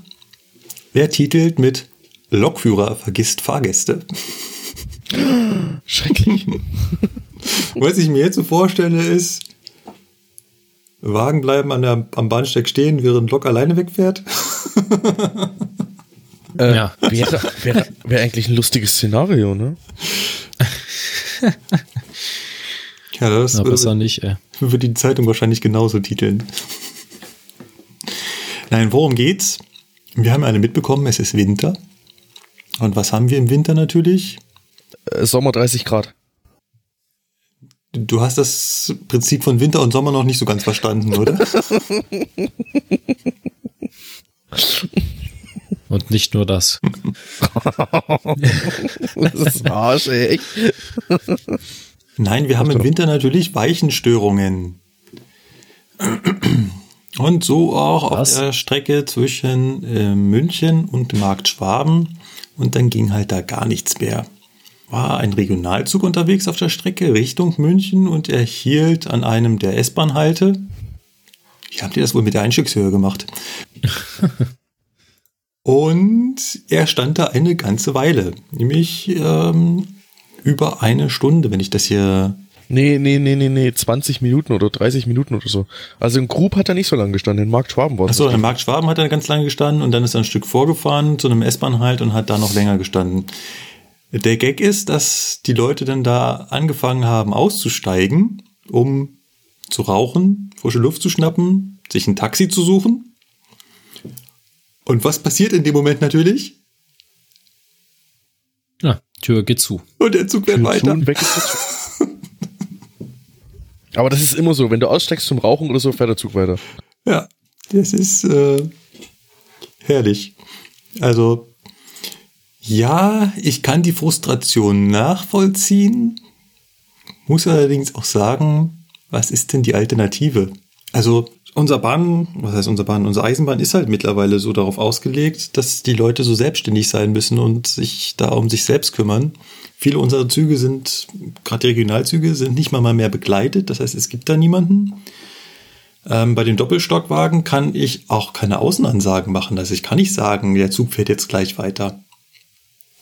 Also ich habe einfach keine Möglichkeit, außer die Türen zuzumachen, rauszugucken. Und selbst wenn ich rausgucke, was soll ich machen? Ihnen zuschreien? Ich schaff's nicht, die Lok zu überschreien. Die ist lauter als ich.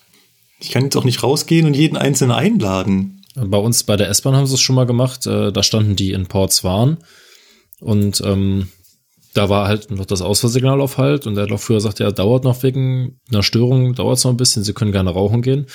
Und ja, kurz vor Abfahrt hat er dann einfach mal die Signaleinrichtung getestet und die Fahrgäste dann sind dann wieder eingestiegen. Ne? Das ist vielleicht eine Variante, ja. Einfach mal zu Ja, pfeifen. einfach mal kurz pfeifen. Ja. Äh, so nach dem Motto, hier, äh, hier geht's jetzt los oder so. Und dann werden schon die meisten merken, oh, okay. Ich denke mal. Aber steht halt nirgendwo, ja, ne? ich denke mal, das ist einfach so dieses Phänomen, dass äh, du ja als Lokführer auch dann dich freust, dass es jetzt endlich weitergeht und willst jetzt äh, möglichst dich beeilen. Ja. Und dann äh, waren die Türen zu und er war weg. Ja. Ich frage mich, wie es dazu kommt, dass sowas in der Zeitung landet. Ist das wieder so der Effekt, dass Ähm. der Zeitungsredakteur mit im Zug saß oder? Äh, Ne, das ist auch der Effekt dadurch, der hat ja auch seine Tasche dadurch verloren, der arme Kerl. Ja, ich äh, weiß es nicht. Also, also äh, zufälligerweise sitzen ja manchmal wirklich, also zufällig, ne, äh, sitzen da manchmal wirklich Redakteure im Zug und äh, dem passiert das dann halt selber, ne? Ja, und dann landet es auch im Zeitungsartikel. Ja, aber ganz ehrlich, das ist äh, tagtäglicher Wahnsinn. Sommerloch, meine Güte, die haben halt gerade nicht. Also das mit dem Sommer Ja. und Winter, das ist dir noch nicht so ganz schlüssig, oder? Ist doch schon wieder Sommer draußen, minus 10 Grad sind vorbei. Echt? Naja, Nun gut. Ja. ich könnte jetzt noch einen Wetterbericht geben, aber ich glaube, das interessiert hier keinen. Nee. Aber auf jeden Fall, wenn man sowas hat, dann äh, nicht aussteigen. Oder zumindest mal drauf schauen, wie so die Umgebung aussieht. Kann ich nach vorne gucken? Sehe ich da ein Signal? Obwohl das hilft eigentlich auch nicht, weil vielleicht fährt er dann auf Befehl weiter. Ja. Bleibt einfach im Zug. Also stellt euch von mir an die Tür, aber Genau, oder man stellt sich an die Tür oder man stellt sich vorne beim Lokführer hin und raucht, weil äh, wenn man da am Fenster steht, da kriegt man das eher noch mit, wann es ja, wieder losgeht. genau, dann kann man den noch in ein Gespräch verwickeln und dann wird der einem auch sagen, du, wir fahren jetzt weiter, steig mal schnell ein. Aber sich, sich da über den Bahnhof zu verteilen und ein Taxi zu suchen und dann sich zu beschweren, dass der Zug ohne einen weitergefahren ist, Vor allen Dingen mal ganz ehrlich, ich gehe doch nicht ohne meine Aktentasche aus dem ja, das Zug kommt dann raus. auch das nächste. Weißt du, du hast deine teure Aktentasche mit allen wichtigen Sachen da drin und gehst erstmal draußen spazieren? ja, Da muss man nicht verstehen. Ja. nee, das muss man einfach hinnehmen, ne? Da kannst du Ja. nichts anderes machen. Ja. Und dann ist natürlich die Eisenbahn schuld. Genau, und dann ist das Geschrei groß, ja, richtig. Und dann kommt der Geschäftsführer der Südostbayernbahn, bei der das passiert ist, und schreibt dann, wir entschuldigen uns bei den betroffenen Fahrgästen, die in Grob zurückgeblieben sind und bitten sie, sich bei unserem Kundendialog zu melden, damit wir es mit ihnen regeln können, damit wir alles mit ihnen regeln können. Naja. Kann man nicht auch mal schreiben, ja Leute, passt halt auf? Ja. Äh, nee, das, nee, das geht nicht, das wäre nicht kundenorientiert. Ah, das stimmt. Da, Markus, da musst, da musst du selbst noch an diesen Kundengedanken arbeiten, weil das wäre echt nicht kundenorientiert, wenn du das machst. Ja, ich, äh, darf auch nicht äh, Pressesprecher werden. Ne? Da würde öfter mal drin stehen.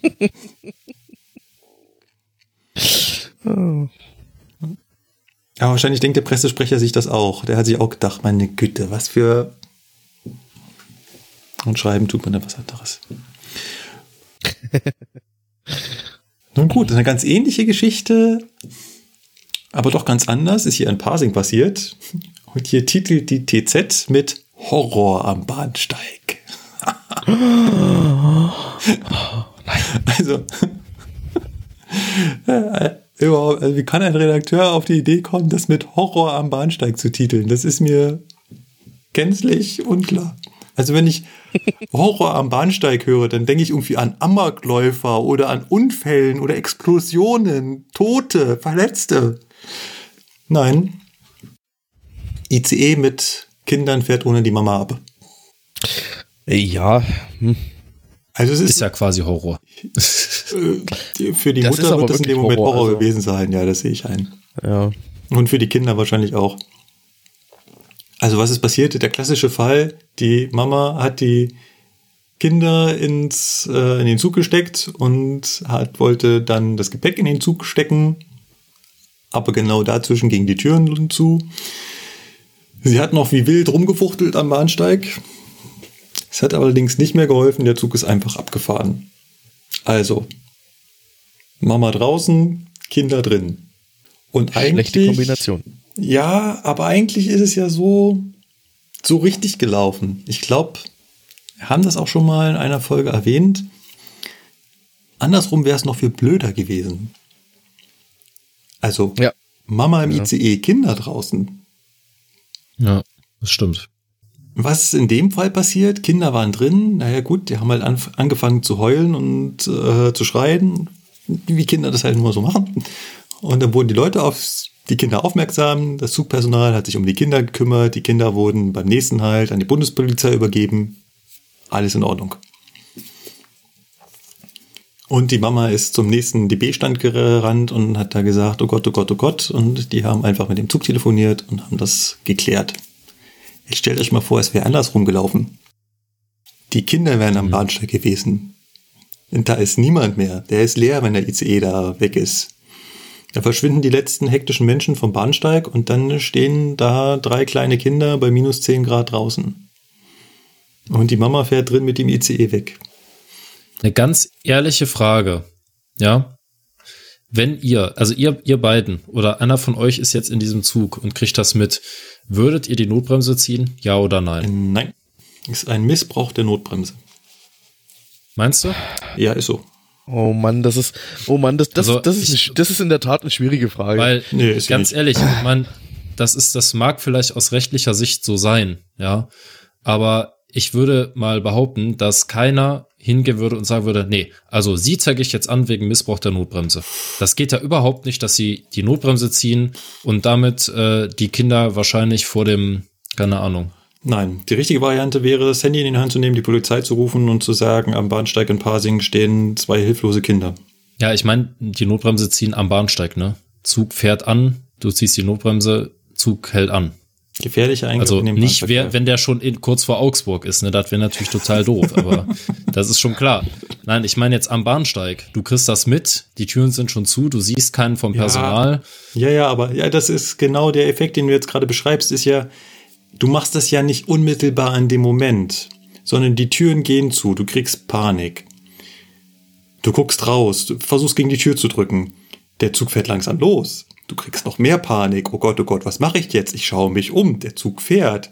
Hm, ah, vielleicht die Notbremse ziehen. Ich sehe die Notbremse. Wenn der Zug jetzt zum Stehen kommt, steht er hinter dem Bahnsteig. Ja, gut. Das ist Na, ich überlege halt nur immer so, weil ich meine, klar, ähm, da, die Notbremse, das ist ja, also für viele oder für die meisten Leute ist ja der Griff zur Notbremse so ein unheimlicher Akt der Überwindung. Wäre es für mich auch, weil ich, die Notbremse ist halt immer so was ganz, ganz äh, Schwieriges vom Thema her. Ne? Wann ziehe ich die Notbremse? Was muss wirklich passieren, wenn? Ja. Aber ich habe es jetzt äh, im, bei uns im L9 wieder an der Tür gelesen, ähm, ziehen Sie die Notbremse nur bei außergewöhnlichen Ereignissen. So, und wenn das da dran steht, dann denke ich mir so, okay, das ist ein außergewöhnliches Ereignis. Und äh, da frage ich mich halt, inwiefern, ja, da quasi der gesunde Menschenverstand über der rechtlichen Grundlage steht. Ich sag ganz ehrlich, ich würde es machen. Ja, doch. doch ich würde nämlich auch eher dazu tendieren, es in dem Fall einfach hinzugehen und zu sagen, pass auf, äh, ich weiß ja, was betrieblich dahinter steht, wenn ich die Notbremse ziehe und weiß, dass das in dem Fall, wenn ich schnell genug reagiere am Bahnsteig, kaum eine Auswirkung hat. So. Naja, ich meine vor allen Dingen, wenn Mutter drin, Kinder draußen. Ja, das ist ja der, der Schlimme. ist, äh, Andersrum ist was anderes. ja. Über den anderen Fall, wie es jetzt abgelaufen ist, da kann man da noch drüber streiten. Aber wenn die Mutter drin ist und die Kinder stehen draußen, oh, nee, das, da weiß ich nicht. Also da hätte ich die ganze Fahrt über ein sehr, sehr schlechtes Gefühl, wenn dann die Mutter da total aufgelöst im Zug äh, hängt und äh, gar nicht weiß, was sie tun soll. Ja, es dauert keine fünf Minuten, da ist die Bundespolizei am Bahnsteig, schnappt sich die Kinder und alles ist in Ordnung. Ja. Was ist, wenn sich vorher jemand anders die Kinder schnappt? Das ist halt dann wieder, ne? Also. Ah, okay. In der, ja, in der heutigen Welt, also sorry, ne? Also. Steht jetzt auch nicht ein Kinderständer hinter jeder Ecke, jeder, hinter, Ja, so. hinter jeder Laterne. Nein, ich hätte jetzt viel eher gedacht, die Kinder laufen im Zug hinterher, stolpern und fallen möglicherweise zwischen Zug und Bahnsteig oder Ja, sowas. oder sowas weißt du? halt, ne? Also das ist halt was, Kinder alleine auf dem Bahnsteig ist saugefährlich, ja. Vor allen Dingen in so einer Situation. Und da denke ich mir halt schon so, nee, das ist mir ein zu hohes Risiko. Also da würde ich äh, dann doch lieber die Notbremse ziehen, ja. Zumal das ja kein Akt ist im ICE. Und vor allen Dingen, bis der mal angefahren ist, ne? Eieiei. Da stehen Ja. wir doch immer noch am Bahnsteig, wenn die Notbremse Ach gezogen komm, wird. ja, ja. Du hast äh, ganz schön große Klappe, ne? Äh, ja, habe ich. Aber ich weiß auch, von was ich da rede.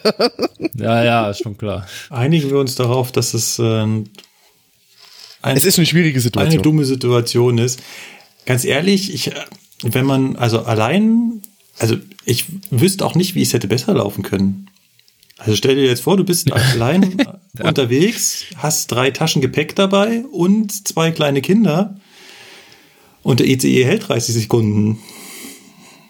Also, Ja, klar. das, Aber das kommt vom Vorplan abfahren, ne?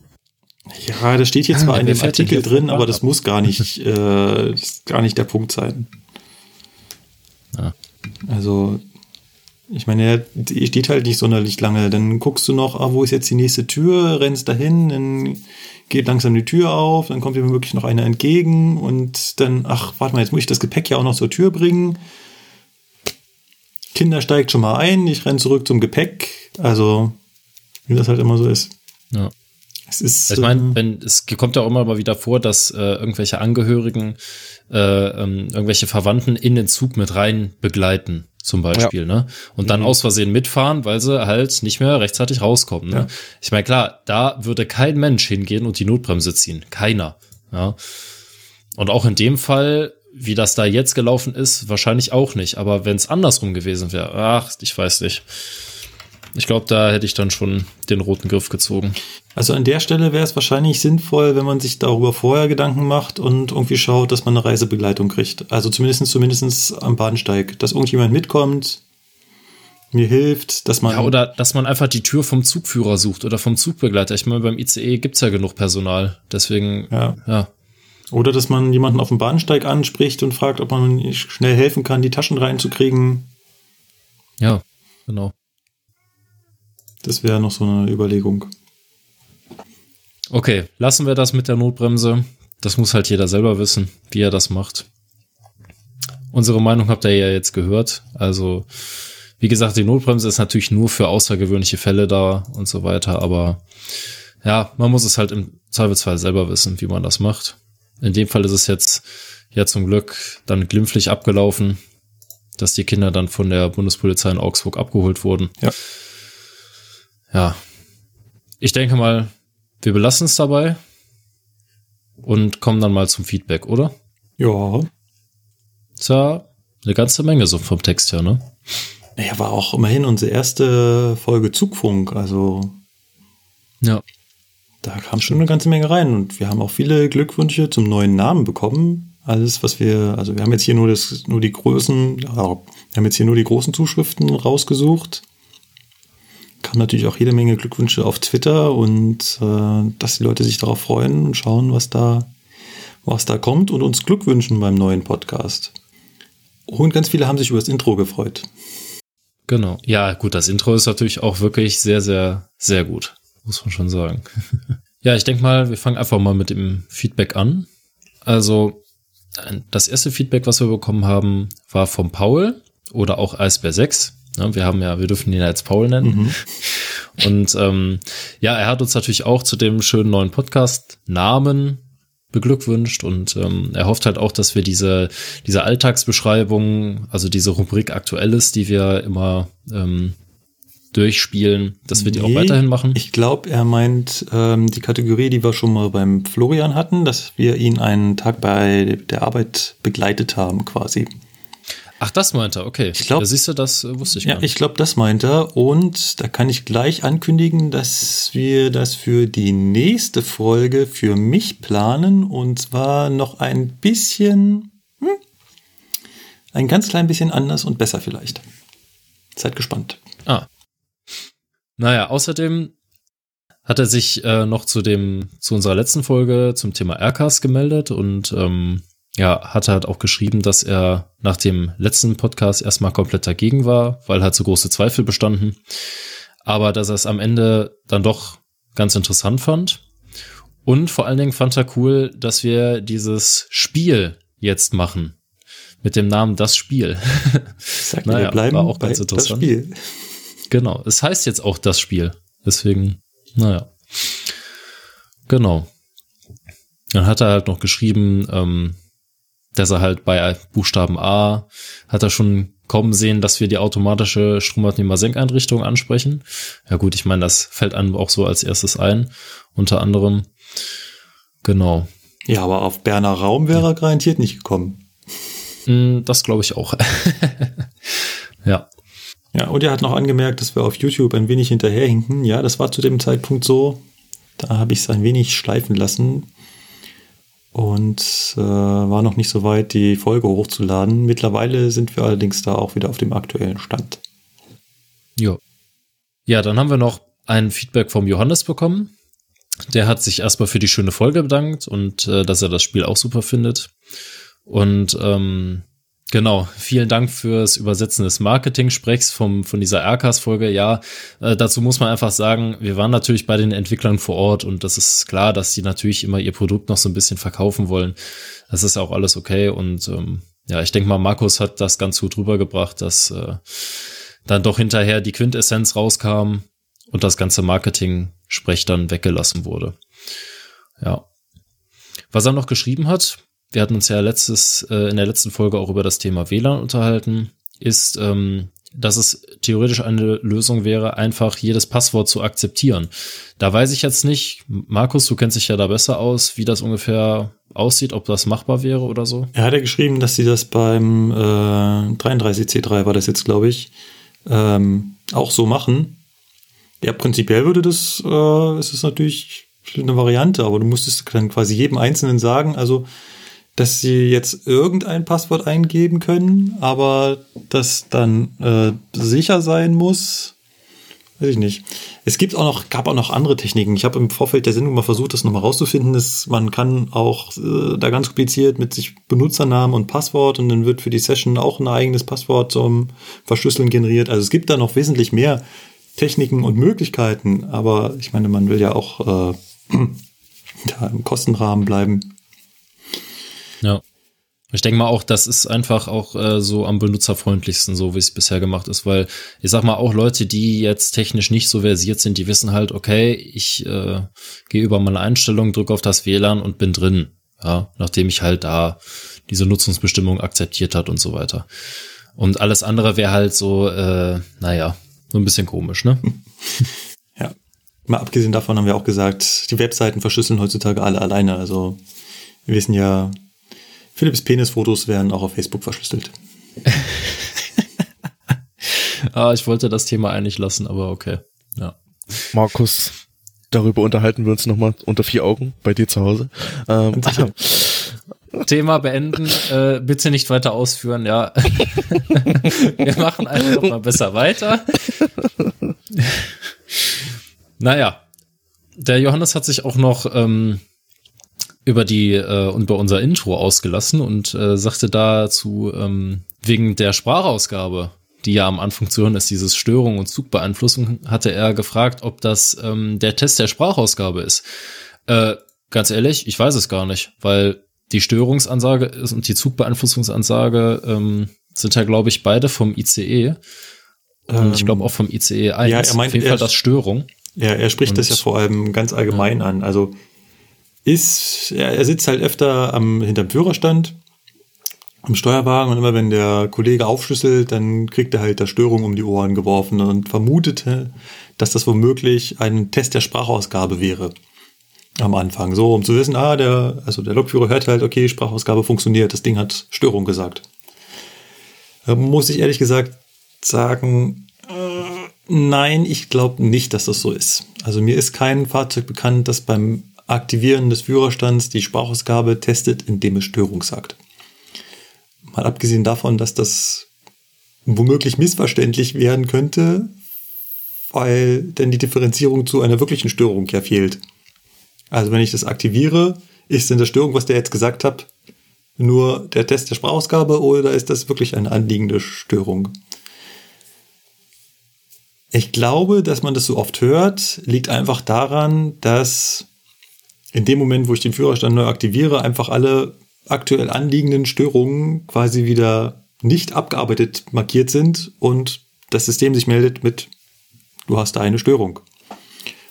Und die Störungsmeldung kommt halt auch bei irgendwelchen Banalitäten. Also Störung heißt jetzt nicht fünf Bremsen ausgefallen, Störung, sondern Ne. Störung heißt auch Klimaanlage in Wagen 3 zu niedrig, Störung. Oder irgendein anderer Humbug. Kühlwasserstand in Anlage sowieso kurzzeitig unter Minimum, Störung. Übrigens, letzter auch Fall hatte ich erst. passiert, äh, ja, äh, erst du. Ja, was auch schon mal passiert, wenn man zum Beispiel die 101 äh, irgendwie aufrüstet oder da äh, den Führerstand wechselt oder so. Ähm, mal als Beispiel, du hast äh, die, die Hauptluftleitung entleert, irgendwie mit einer Schnellbremsung oder so, keine Ahnung, schließt das Führerbremsventil ab, gehst auf einen anderen Führerraum und äh, verlegst den Richtungsschalter, dann schreit die Lok auch erstmal Störung, Ja. weil halt das Genau. Führerbremsventil noch nicht aufgesperrt ist und sich die Hauptluftleitung noch nicht Ja. gefüllt hat. Das sind so Sachen, das, das ist keine Störung. Das ist einfach nur ein Hinweis. Achtung, Lokführer, hier ist irgendwas unregelmäßig. So. Und das ist klar, es ist keine Störung.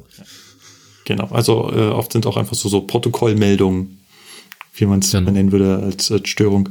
Und ähm, was ich gerade noch erzählen wollte, ich hatte es neulich auf der 245, hatte ich den Fall, dass auf einem Motor war halt der Kühlwasserstand genau auf der Höhe des Sensors. Was passiert also? Jedes Mal, wenn wir beschleunigen, ist zu wenig Wasser drin, weil das Wasser dann von der Fliehkraft nach hinten, ne, ist es unterhalb des Sensors. Und wenn wir dann weniger beschleunigen, dann ist es wieder oberhalb des Sensors. Ja, Das heißt quasi eine Störung, die sich selber behebt, wenn du bremst. richtig. Was dazu führt, dass das Sache. Fahrzeug ständig, ja, ich kannte den Spruch relativ gut auswendig danach.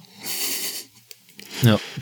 Und leider ist da, ich weiß nicht, die Fahrzeugbauer fahren halt selber nicht mit, so, mit ihren Fahrzeugen. Die würden dann schnell auf die Idee kommen, hm, wenn ein und der gleiche Fehler in den letzten fünf Minuten immer wieder aufgetreten ist, vielleicht spare ich mir das mit dem Störungsschreien jetzt. Wäre mal ein Das Verbesserungsvorschlag. wäre zu einfach. Ja. genau. Genau. Aber wie gesagt, ähm, es kann halt sein, ich weiß jetzt nicht, äh, was äh, unser Musikproduzent da für das Intro rangezogen hat. Kann sein, dass es das, dass er die Sprachausgabe getestet hat, wirklich. Das kannst du ja auch manuell anstoßen in manchen Fahrzeugen. Aber keine Ahnung. Dann haben wir noch, also äh, die beiden waren aus dem Blog, ne? Die beiden Feedbacks. Dann haben wir jetzt äh, noch E-Mails bekommen und zwar an unsere neue E-Mail-Adresse. Mail at zugfunk-podcast.de. Ich sage das jetzt nur noch mal, damit man das auch. Das kommt doch dann eh noch mal. Genau, der Philipp sagt das nachher nochmal. Weiß ich?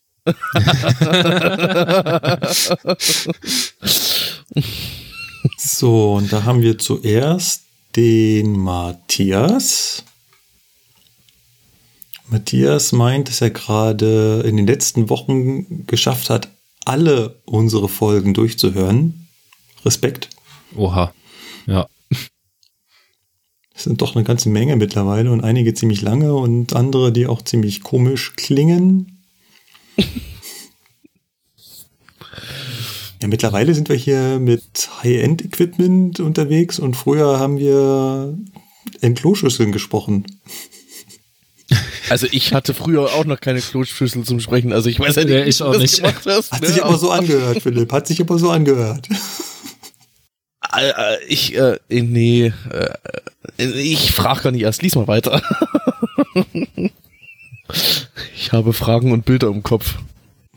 Ja, er bedankt sich auch für die technischen Erklärungen, die wir so liefern und ähm, hat jetzt eine Frage nochmal zum RK. Zum Beispiel wäre es doch äh, eine intelligente Erweiterung des Systems, wenn die Weichen auch melden, also wenn die Weichen zurückmelden würden, in welche Stellung sie stehen würden. Und ähm, ich weiß nicht, ich glaube, wir hatten das ähm, der Folge auch angesprochen, dass die Macher vom Erkers sich das auch überlegt haben, dass das theoretisch möglich wäre, dass die Weichen quasi ständig per Funk schreien, in welche Richtung sie stehen. Das würde das System natürlich insoweit, insoweit verbessern, dass diese ganzen Situationen in den Bahnhöfen besser funktionieren würden. Allerdings ist es natürlich mit der Umsetzung so eine Sache, weil, also ich, das wäre ja eine Erweiterung äh, des Netzes und ich glaube, da hat DB Netz was dagegen. Also müsstest du die erstmal davon überzeugen, dass sie da was einbauen. Und damit würden sie ja gleichzeitig eingestehen, dass ihr bisheriges System unsicher ist. Vor allen Dingen denke ich auch mal, dass so eine Systemerweiterung, sowas zuzulassen, bei den Behörden und so weiter, relativ umfangreich ist. Ich meine, die haben ja eh schon nicht so die großartigen Möglichkeiten, ihr System zu testen. Und so eine Erweiterung ist dann natürlich schon eine ziemlich komplizierte Sache. Aber du müsstest Aber quasi. klar, ja. Klar, es würde es würde funktionieren. auf jeden Fall dieses riesige Thema äh, Bahnhofsbereich würde das komplett löschen Ja. auf Anhieb. Aber es ist nicht so einfach. Also ich denke mal, wenn das, darüber kann man nachdenken, wenn sich RKs durchgesetzt hat. Also Genau. wenn jetzt Ja. mehrere äh, große Ver- Eisenbahnverkehrsunternehmen damit unterwegs sind und sich das bewährt hat, dass man dann den Druck auf Netz erhöhen kann und sagen, baut da mal bitte, zumindestens, also es muss ja nicht mehr unbedingt Bahnhöfe sein, es reicht ja auch schon solche kritischen Punkte wie halt eben die von uns besprochene Flughafensituation.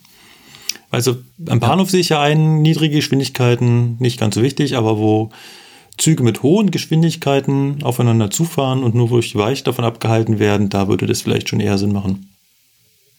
Oh ja, Sinn machen würde schon, aber ich befürchte, bis dahin ist noch ein langer, langer Weg. Genau. Und dann haben wir noch eine Zuschrift per E-Mail bekommen und zwar vom Jürgen. Und Jürgen ist Tontechniker und ist dahingehend natürlich besonders kritisch, was die Tonqualität unseres Podcasts angeht. Und als ich das gelesen habe, habe ich auch schon Schweißausbrüche bekommen. Um Gottes Willen. Nein. Der nimmt uns jetzt auseinander. Ach, naja. Aber Lukas, er favorisiert dich. Der findet das total toll. Echt? Alles Mikro, Wahnsinn. Raumakustik, Mix, Kompression, was auch immer. Hast du gut gemacht. Okay, also dazu sei jetzt gesagt, ich habe dieses Mikro angeschlossen und nichts verändert. Ich habe, klar, ich habe den Pegel eingestellt, dass das vernünftig ist, aber mehr habe ich auch nicht gemacht und äh, ich habe ja jetzt hier auch keine großartigen Schaumstoffteile irgendwie an die Wand geklebt, sondern das ist dann wirklich einfach vom Raum her so. Keine Ahnung. Ich Ja. hoffe, ich konnte in dieser Folge äh, aufschließen. In der letzten war ich echt, äh, wir hatten da Übersteuerung drin und ich weiß gar nicht, wo die herkamen. Ich habe an unten Regler runtergedreht und dann am anderen scheinbar hoch. Auf jeden Fall war er übersteuert, obwohl er nicht voll am Anschlag war. Ich hoffe, dass Okay. es in dieser Folge besser ist. Dann berichtet ja auch noch von einem ähnlichen Erlebnis wie bei unserer UBK. Und an dieser Stelle muss ich sagen, das Werk ist vollbracht. Ich habe auch die Hose in der richtigen Größe gefunden. Hey! Nein. Ja. Wahnsinn. Dieses befriedigende Wie hast du das Gefühl, gemacht? Das ist so. Ich habe einfach alle Hosen durchgestellt. Immer wieder neu versucht. Jetzt habe ich, glaube Größe 50 für mich entdeckt. Ei, Also ei, ei. bei der Naja. speziellen Hose jetzt. Dann hast du ja jetzt quasi ein halbes Jahr Zeit, dir genug Hosen zu bestellen. Denn Oh. im halben Jahr gibt's wahrscheinlich schon wieder neue Größen. Ja, schauen wir mal. Aber gerade zu der ähm, Qualität der Unternehmensbekleidung hat ähm, der Jürgen ähnliche Erlebnisse mit seiner Unternehmensbekleidung in seinem Unternehmen, nicht DB gemacht. Und ähm, ja. Und auch die Größen war halt äh, immer so ein Kampf. Aber ähm, sie hatten einmal eine Kuriosität bei einem Modellwechsel. Da war es wohl so, dass ähm, einmal sämtliche Größen für jeden Mitarbeiter, nee, einmal sämtliche Größen bestellt wurden und konnte jeder Mitarbeiter sich das passende raussuchen. Ja, ist bei uns, glaube ich, ein bisschen kompliziert. Aber naja. aber nee, Ja, warum? bisschen, Finde ne? ich überhaupt nicht. Warum hätten die nicht beim jetzt gerade jetzt beim anstehenden Modellwechsel, wir hatten ja einen hinter uns, hätte man noch sagen können, jede große Dienststelle, also gerade die großen Dienststellen, bestellen einmal das ganze Sortiment durch, packen den in einen Raum und wer sich dafür interessiert, geht in den Raum rein, probiert das an, legt alles wieder so hin, wie er es vorgefunden hat und geht. Naja, stimmt. Kostet mich nichts. Ja, Markus, du siehst das alles zu praktisch. Und dann hat er noch eine Frage. Und zwar folgt er auf Twitter unter anderem ähm, der Deutschen Bahn und da gibt es des Öfteren mal die Meldung Streckensperrung wegen Notarzteinsatz. Und jetzt fragt er sich, handelt es sich dabei um ein Suizid oder sind es einfach nur jemanden ist im Zug schlecht geworden? Naja gut, es muss sich ja nicht um Suizid handeln. ne? Es kann ja auch ein tödlicher Unfall sein, aber bei einer Streckensperrung ist es meistens ja ein Suizid halt, ne? Also wenn da steht wirklich Streckensperrung, also die Strecke wird seltenst wegen ein Schwächeanfall gesperrt. Das ist dann meistens wirklich Und selbst ähm, das, was du meinst, wegen dem äh, wegen diesem Schwächeanfall oder so, da hält der Zug nicht auf der freien Strecke an. Und was ist bei einem Herzinfarkt? wird. Was findest du da besser? Fünf Minuten bis zum nächsten Halt zu fahren oder auf der freien Strecke anzuhalten? Letzteres. Äh, äh, Quatsch, nein, Blödsinn. Eben nicht. Also auf der freien Strecke anhalten ist immer schlecht. Da fahre ich lieber bis in den nächsten Bahnhof, da stehe ich besser als auf der freien Strecke. Das heißt, sie soll nicht die Notbremse ziehen, wenn jemand einen Herzinfarkt kriegt? Puh. Ja, Notbremse ziehen kannst du ja erstmal, ne? Ja, naja, aber hm. Naja, nicht jeder hat eine NBÜ mit direkter Sprechverbindung. ja, das Okay. naja, beim Intercity Notbremse ziehen, ähm, naja, da hältst du eh schon fast an. Also da bringt auch die NBÜ ja nicht viel. Aber ich sag mal so, äh, klar, wenn, wenn jetzt jemand wirklich einen Herzinfarkt hat und ein Fahrgast geht hin und zieht sofort die Notbremse, dann könnte ich dem, würde ich dem Fahrgast keinen Vorwurf machen. Aber in dem Fall wäre es wahrscheinlich nicht wirklich sinnvoll. Ja. Weil deswegen machen wir ja diesen ganzen, diesen ganzen, dieses ganze Prozedere mit äh, Zugführer ruft Lokführer an, Lokführer ruft über Notruf den Fahrdienstleiter an und teilt ihm mit, dass er ärztliche Hilfe braucht. Notfallleitstelle koordiniert Rettungsmaßnahmen, Ja. der Lokführer wird mitgeteilt, wo er anhalten soll und so weiter. Ne? Das, da hängt ja ein riesiger Rattenschwanz noch dran an so einem Herzinfarkt, sage ich mal. Und wenn du dann auf der freien Strecke anhältst, möglicherweise noch auf dem freien Feld, wo man gar nicht so richtig hinkommt, wenn man nicht über das Feld brettert, ja, dann ist dem leider auch nicht geholfen. Guter Punkt. Das war doch auch mein Punkt. Gute Punkte. Äh, Guter gemeinsamer Punkt. Ja, ist sehr gut. Das ist sehr gut. Ah, da kann ich mich nicht mit abfinden. Nee, tut mir leid.